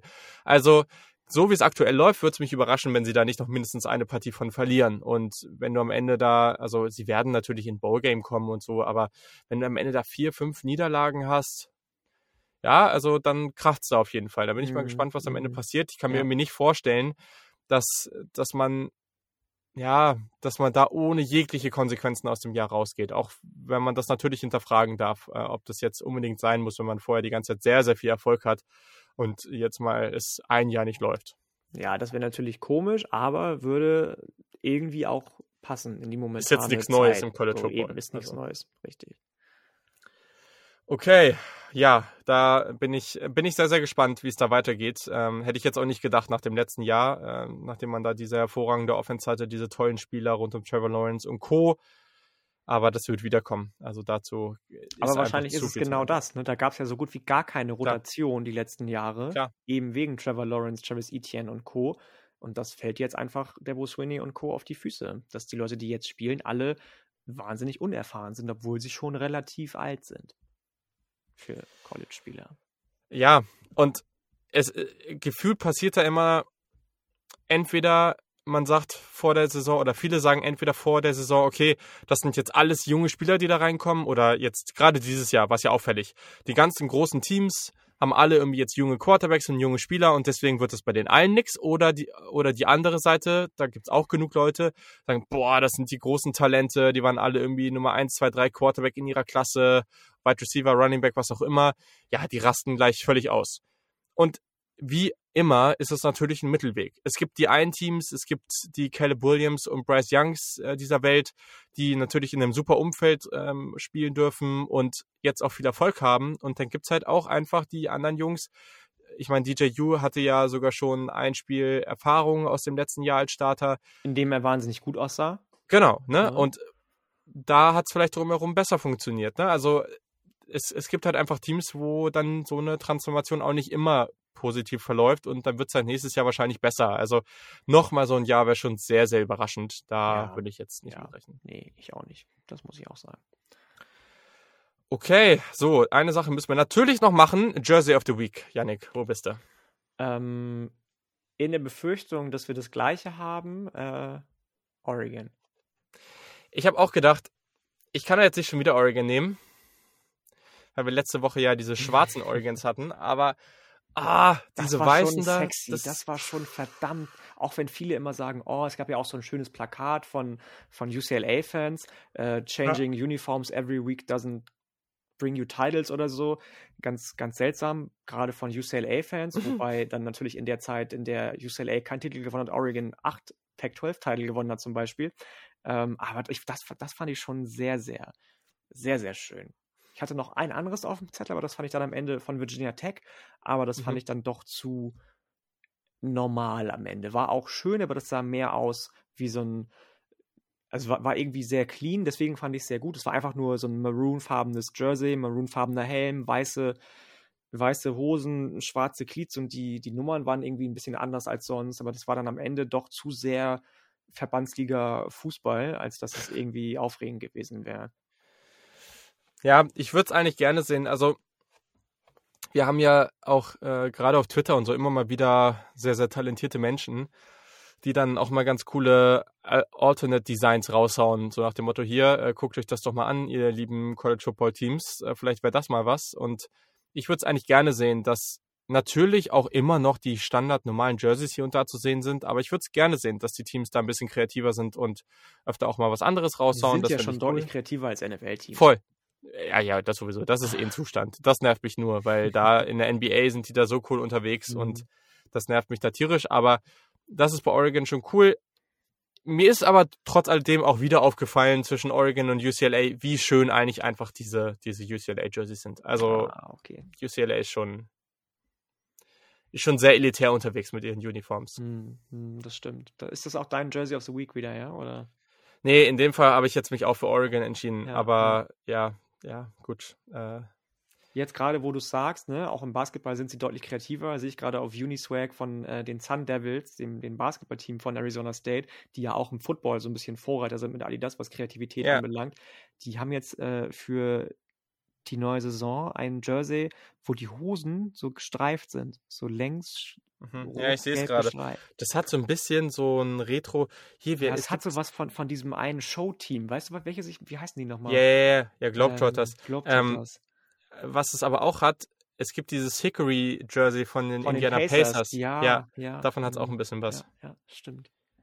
Ähm, ja, auf jeden Fall. Ich bin gespannt, wie die All Scarlet ähm, Color Rush Jerseys von Ohio State jetzt am nächsten Wochenende gegen Penn State aussehen. Mhm. Ähm, also auch so wirklich auf dem Feld, weil auf den Fotos sieht das immer alles relativ geil, äh, nice aus. Ähm, ich, hat, ich konnte mich gerade nicht entscheiden, ob ich geil oder nice sage und habe einfach Geist gesagt. ja, das neue ähm, Podcast-Wort. Ja, per, per, perfekt. Ja, hervorragend. Und, ja, hervorragend. Alter, ja, gerade gerade läuft richtig, echt. Das passiert, wenn man sich auf Uniswag nebenbei hier die Jerseys anguckt. Und äh, ist mir auch, wo ich es jetzt hier gerade äh, sehe, muss ich sagen, ist mir auch aufgefallen bei den Highlights. Die Penn State Jerseys, die sind halt immer die gleichen, aber die sind halt einfach clean. Also, ich finde die auch schön, muss ich auch sagen. Die sind halt Andreas Heddergold würde jetzt sagen, nee, das sieht aus wie das Michelin-Männchen, aber ich finde, das war ja jetzt wieder diese, diese ähm, wie heißt das, Bild for Greatness-Geschichte irgendwie, die sie, die sie jetzt getragen Ich weiß gar nicht, wie das Motto mhm. von dem, das hatten sie letztes Jahr schon mal, letzte Saison schon mal das, das Jersey, das, das fand ich auch einfach gut, muss ich auch sagen. Das fand ich auch ja. einfach gut. Okay, so, genug Jersey Talk. Kommen wir zu unseren Tipps. So, also, wir hm. gehen, würde ich mal sagen, direkt zum Samstag, weil die Spiele davor, die haben es jetzt nicht so sehr in sich. Ähm, und wir starten im 18 Uhr Fenster. Wir haben gerade schon drüber gesprochen, aber noch keinen ganz finalen Tipp gegeben. Ich wiederhole das nochmal. Die Nummer 6 spielt bei der Nummer 9. Äh, Michigan spielt bei Michigan State zu sehen auf Fox im Spartan Stadium. Wen hast du vorne? Ich habe es ja schon gesagt. Ich ähm, wage einfach mal zu sagen, dass Michigan State das Ganze für sich entscheiden wird. Ich finde es schwierig, weil irgendwie schreit alles so nach Michigan State, ne? Also so, die spielen zu Hause, ist irgendwie dieses Momentum, aber irgendwas in mir sagt, dass Michigan das gewinnt. Ja, Deswegen nehme ich die. Du, du willst ja bloß äh, ein, ein, ein un, undefeated Michigan gegen Ohio State verlieren sehen, gibst zu. Ja, vielleicht auch das. Das kann natürlich sein. Generations of Greatness heißt übrigens die, das Jersey von, von Penn State, okay. was sie da immer machen. Ja, okay. egal. Okay. Dann auch um 18 Uhr, dieses Mal auf ESPN im Camp Randall Stadium in Madison, Wisconsin. Die Badgers spielen zu Hause gegen die Nummer 11 aus Iowa.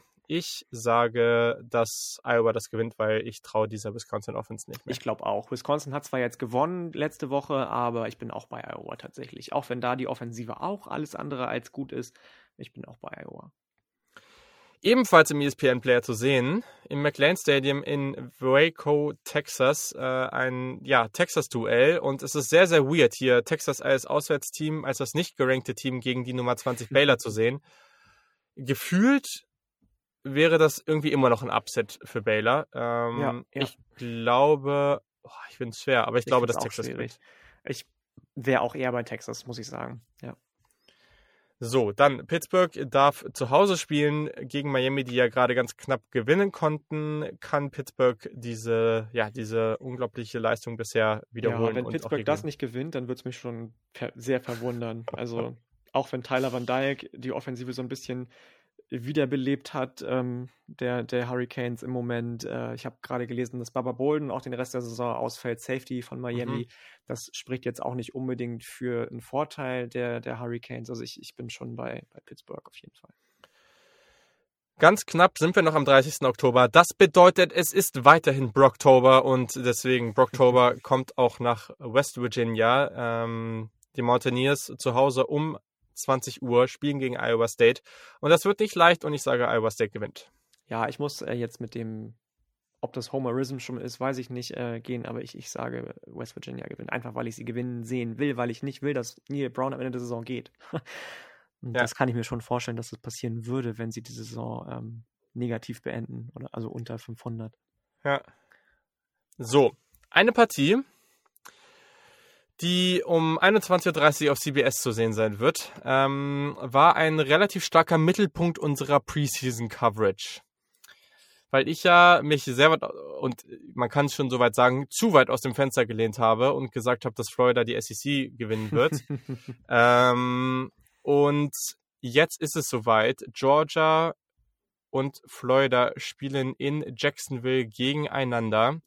Und das ist natürlich ein sehr, sehr spannendes Spiel. Auch wenn Florida nicht mehr gerankt ist äh, und Georgia an 1. Frage, ne, warum das eigentlich, also ich meine, klar, Neutral Side Game, weil es nicht in The Swamp ist, aber es ist irgendwie auch schon trotzdem unfair, ne, dass es trotzdem in Florida ist.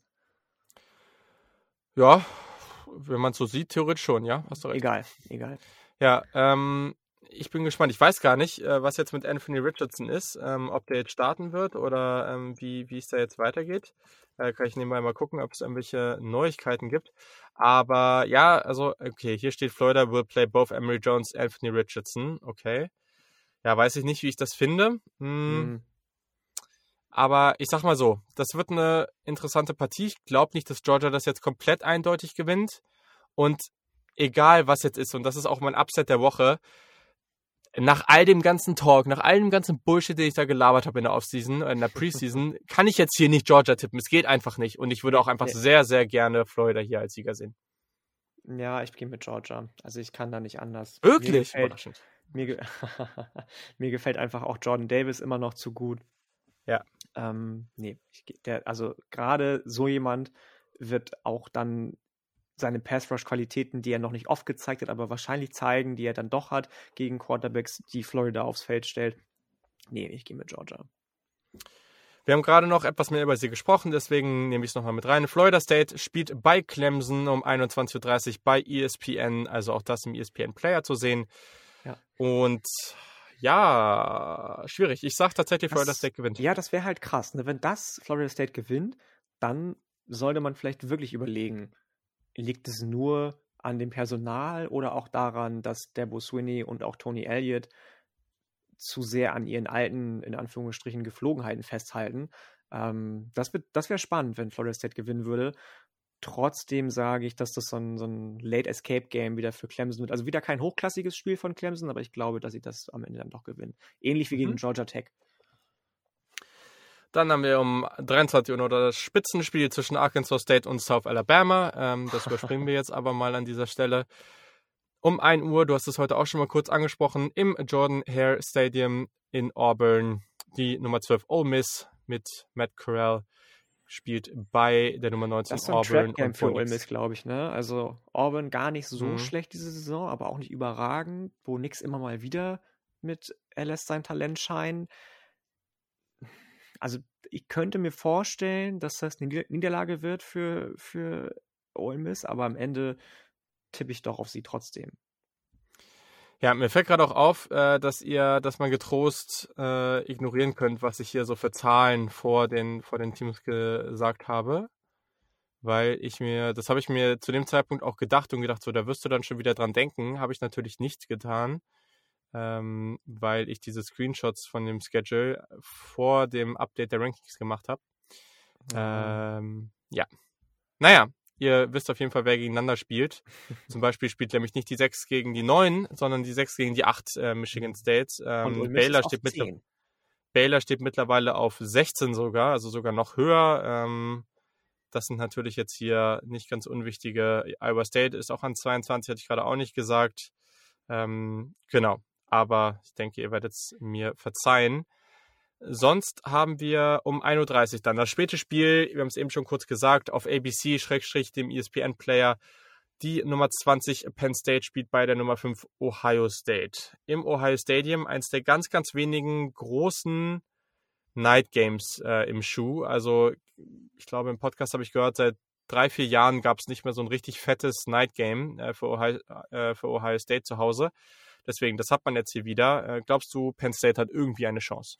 Nee, wie gesagt, ich glaube nicht. Dafür ähm, fehlt am Ende wahrscheinlich dann doch Sean Clifford, auch wenn er nicht der beste Quarterback ist. Ich kann mir vorstellen, dass er aussetzt oder aussetzen muss, das Spiel. Die Offensive, klar, du hast Jahan Dotson, aber mhm. auch von den Runningbacks habe ich mir am Ende mehr versprochen um, um Noah Kane. Dafür ist Ohio State einfach im Moment zu gut. Ich habe eben zwar gesagt, sie haben noch nicht richtig ähm, Herausforderung gehabt. Penn State mag jetzt wahrscheinlich die erste richtige Herausforderung sein, aber so wie das gerade aussieht, kann ich mir schwerlich vorstellen, dass Ohio State das Ganze verliert. Ja, so, dann ein äh, bisschen ärgerlich äh, für, für mich äh, an der Stelle, weil zwei Teams gleichzeitig spielen, die ich irgendwie ganz cool finde. Aber das Spiel ist ganz interessant ähm, und ich bin gespannt, ob du hier eine Chance für UNC siehst. UNC spielt äh, um auch 1.30 Uhr auf NBC bei der Nummer 11 Notre Dame. Ja, die sehe ich tatsächlich. So, das ist, ich habe es eben schon gesagt, es ist ja nicht so, dass UNC schlecht spielt. Es ist einfach so, dass, dass irgendwie die Ergebnisse nicht stimmen, habe ich das Gefühl, weil du am Ende dann doch zu viele Drops vielleicht hast, zu irgendwie Spiele, wo die, die Running Backs die, die äh, Spielzüge mit 0,1 Jahr zu wenig irgendwie beenden und deswegen kein neues First Down zustande kommt und was weiß ich nicht alles. Ähm, Notre Dame hingegen spielt auch solide, aber auch nicht überragend. Das, gerade die Running Backs sind auch unter ferner Liefen im Moment, die eigentlich so das Thema immer waren letzte Saison bei den mhm. Fighting Irish. Quarterback ist auch so eine Geschichte. Im Moment spielen jedes Spiel gefühlt drei oder vier verschiedene Quarterbacks mit äh, Jack Cohen, Drew Pine, habe ich letzte Woche schon gesagt, und Tyler Buckner. Und am Ende ist mir dann doch tatsächlich das Roster von UNC. Kyle Hamilton ist ja jetzt zum Beispiel auch out for the season, auch ganz bitter. Mhm. Ähm, zu talentiert, als dass ich sage, also ja, doch, ich glaube, UNC gewinnt das Ding. Ja, wir machen mal den Homer-Pick. Äh, ja. Das Homer-Pick-Special daraus ja. und tippen das einfach mal beide. Und dann als letzte Partie, vielleicht nochmal ganz interessant, nachdem du auch Utah in der Preseason so gefeiert hast und jetzt stehen sie ja sogar wieder ganz gut da. UCLA kommt nach Salt Lake City und spielt gegen Utah. Und ich sage jetzt einfach mal, dass, ja, doch, dass Utah gewinnt. Ja, Dito. Wir ähm, bleiben dann bei dem, bei dem gleichen Tipp. Was glaubst du äh, in der AAC? Topspiel SMU Houston, wer das Ganze macht? Boah, ich, ich glaube echt, dass SMU, ich weiß nicht, ob die wieder verlieren, bis sie dann am Ende gegen Cincinnati spielen. Also SMU ist halt einfach mit dieser Offense äh, und Tanner Mordecai, das ist schon krass, sehr, sehr stark. Das ist schon also krass. Ja, deswegen glaube ich, die werden auch das jetzt hier machen. Also ich finde, man sollte Houston gar nicht unter den Sheffield stellen. Tatsächlich, die spielen eine richtig gute Saison. Yeah. Habe ich nicht erwartet. Ich habe ja so an so ein 8-4 eigentlich gedacht vor der Saison. Mhm. Aber jetzt spielen die tatsächlich auch gerade defensiv sehr ansehnlichen Football. Der Quarterback gefällt mir auch besser, als ich dachte. Ähm, also ich, ich glaube, dass es das schwierigste Spiel für, für SMU bis jetzt wird. Aber am Ende werden sie doch gewinnen, glaube ich. Das glaube ich auch. Ja. Ja, Leute, also wenn man auf den Spieltag guckt, muss ich sagen, wahrscheinlich werden wieder Partien besser sein als die offensichtlichen. Das ist ja oft so. Ja. Aber so eine richtige Möglichkeit zur Pause zwischendurch, so eine richtig offensichtliche gibt es jetzt eigentlich nicht. Also äh, es geht um 18 Uhr gleich ziemlich intensiv los, äh, mit gleich mehreren Partien, die spannend sind, aber vor allem natürlich mit Michigan und Michigan State. Dann habt ihr um 21.30 Uhr natürlich dann äh, hier Georgia und Florida und einige andere Top-Teams, die da auch spielen, Oklahoma, Oregon und, und so weiter. Äh, und ja, dann, wenn ihr wirklich später auch gucken wollt, um 1 Uhr oder 1.30 Uhr, da habt ihr halt sowohl Ole Miss, Auburn, ihr habt da natürlich Penn State, Ohio State, North Carolina, Notre Dame und so weiter und so fort. Also ja, also wenn ihr Zeit habt, äh, dann, dann lohnt sich dieser Spieltag auf jeden Fall von Anfang bis Ende. Aber auch anders kriegt man das natürlich hin. Und wir kommen in der nächsten Woche natürlich wieder zurück und versuchen euch die wichtigsten Dinge dann nachzuerzählen oder die wichtigsten Themen auf den Tisch zu haben. So. so. Jetzt haben wir das auch knapp anderthalb Stunden. Also wir freuen uns auch natürlich über Feedback, äh, wenn ihr das jetzt total cool oder total doof findet, was wir jetzt neu machen, auch wenn es nicht so viel ist, was wir neu machen. Dann sagt uns das unbedingt, da freuen wir uns drüber. Ähm, genau, haut eure Takes raus zu den jeweiligen Teams und Spielern, die wir ein bisschen ausführlicher besprochen haben. Auch das finden wir sehr, sehr spannend. Und genau, Janik, hast du noch irgendwelche abschließenden Worte? Nö, ich glaube nicht. Ich freue mich auf das in Anführungsstrichen neue Konzept. Ähm, ich glaube, das wird für uns beide auch ein bisschen ja, ich will nicht sagen aufregender, weil die ganze Reise, auf die du mich gerade auch mitnimmst, ähm, du hast das Ganze ja gestartet, den Podcast, äh, ist sowieso immer schon spannend gewesen, aber nochmal das Ganze irgendwie mit, mit ein bisschen spezifischerem Inhalt füllen zu können, ja. das wird, glaube ich, für uns beide auch nochmal irgendwie eine, so, so ein kleiner Push, ähm, sich nochmal mehr mit dem Ganzen zu beschäftigen, was wir eigentlich machen, was wir eigentlich so toll finden an College Football, das Ganze äh, euch auch weiterzugeben und euch auf eine neue Reise oder was heißt neue Reise, auf die Reise überhaupt mitzunehmen, noch mehr Leute vielleicht anfixen zu können mit dem Ganzen. Und ähm, nö, mehr habe ich gar nicht mehr zu sagen. Absolut. Und äh, falls ihr euch das jemals gefragt habt, ja, wir haben schon einen Gast gescheduled für eine der NFL Draft Folgen mhm. im Frühjahr. Also es ist Ende Oktober es ist Brocktober, aber ich weiß nicht, ob es da so viel um Brock Purdy gehen wird. Aber auf jeden Fall, wir haben schon einen Gast am Brock Start. Osweiler auch nicht, hoffentlich. Ja, das stimmt. Ja, deswegen, also äh, da freuen wir uns auch schon sehr drauf. Und ja, in diesem Sinne hören wir jetzt auch aufzuschnacken, jetzt um 23.36 Uhr und wünschen euch eine hervorragende Woche, ganz viel Spaß am Wochenende mit den Spielen, egal ob College Football oder NFL. Ähm, genau, folgt uns auf den Kanälen, fall, dann seht ihr auch, falls wir irgendwie was machen, falls wir da irgendwelche Fragerunden machen, irgendwelche Live-Geschichten oder so, da müssen wir mal gucken, ob da am Wochenende was kommt. Und sonst hört ihr uns dann nächste Woche wieder. Bis dann. Macht's gut. Ciao.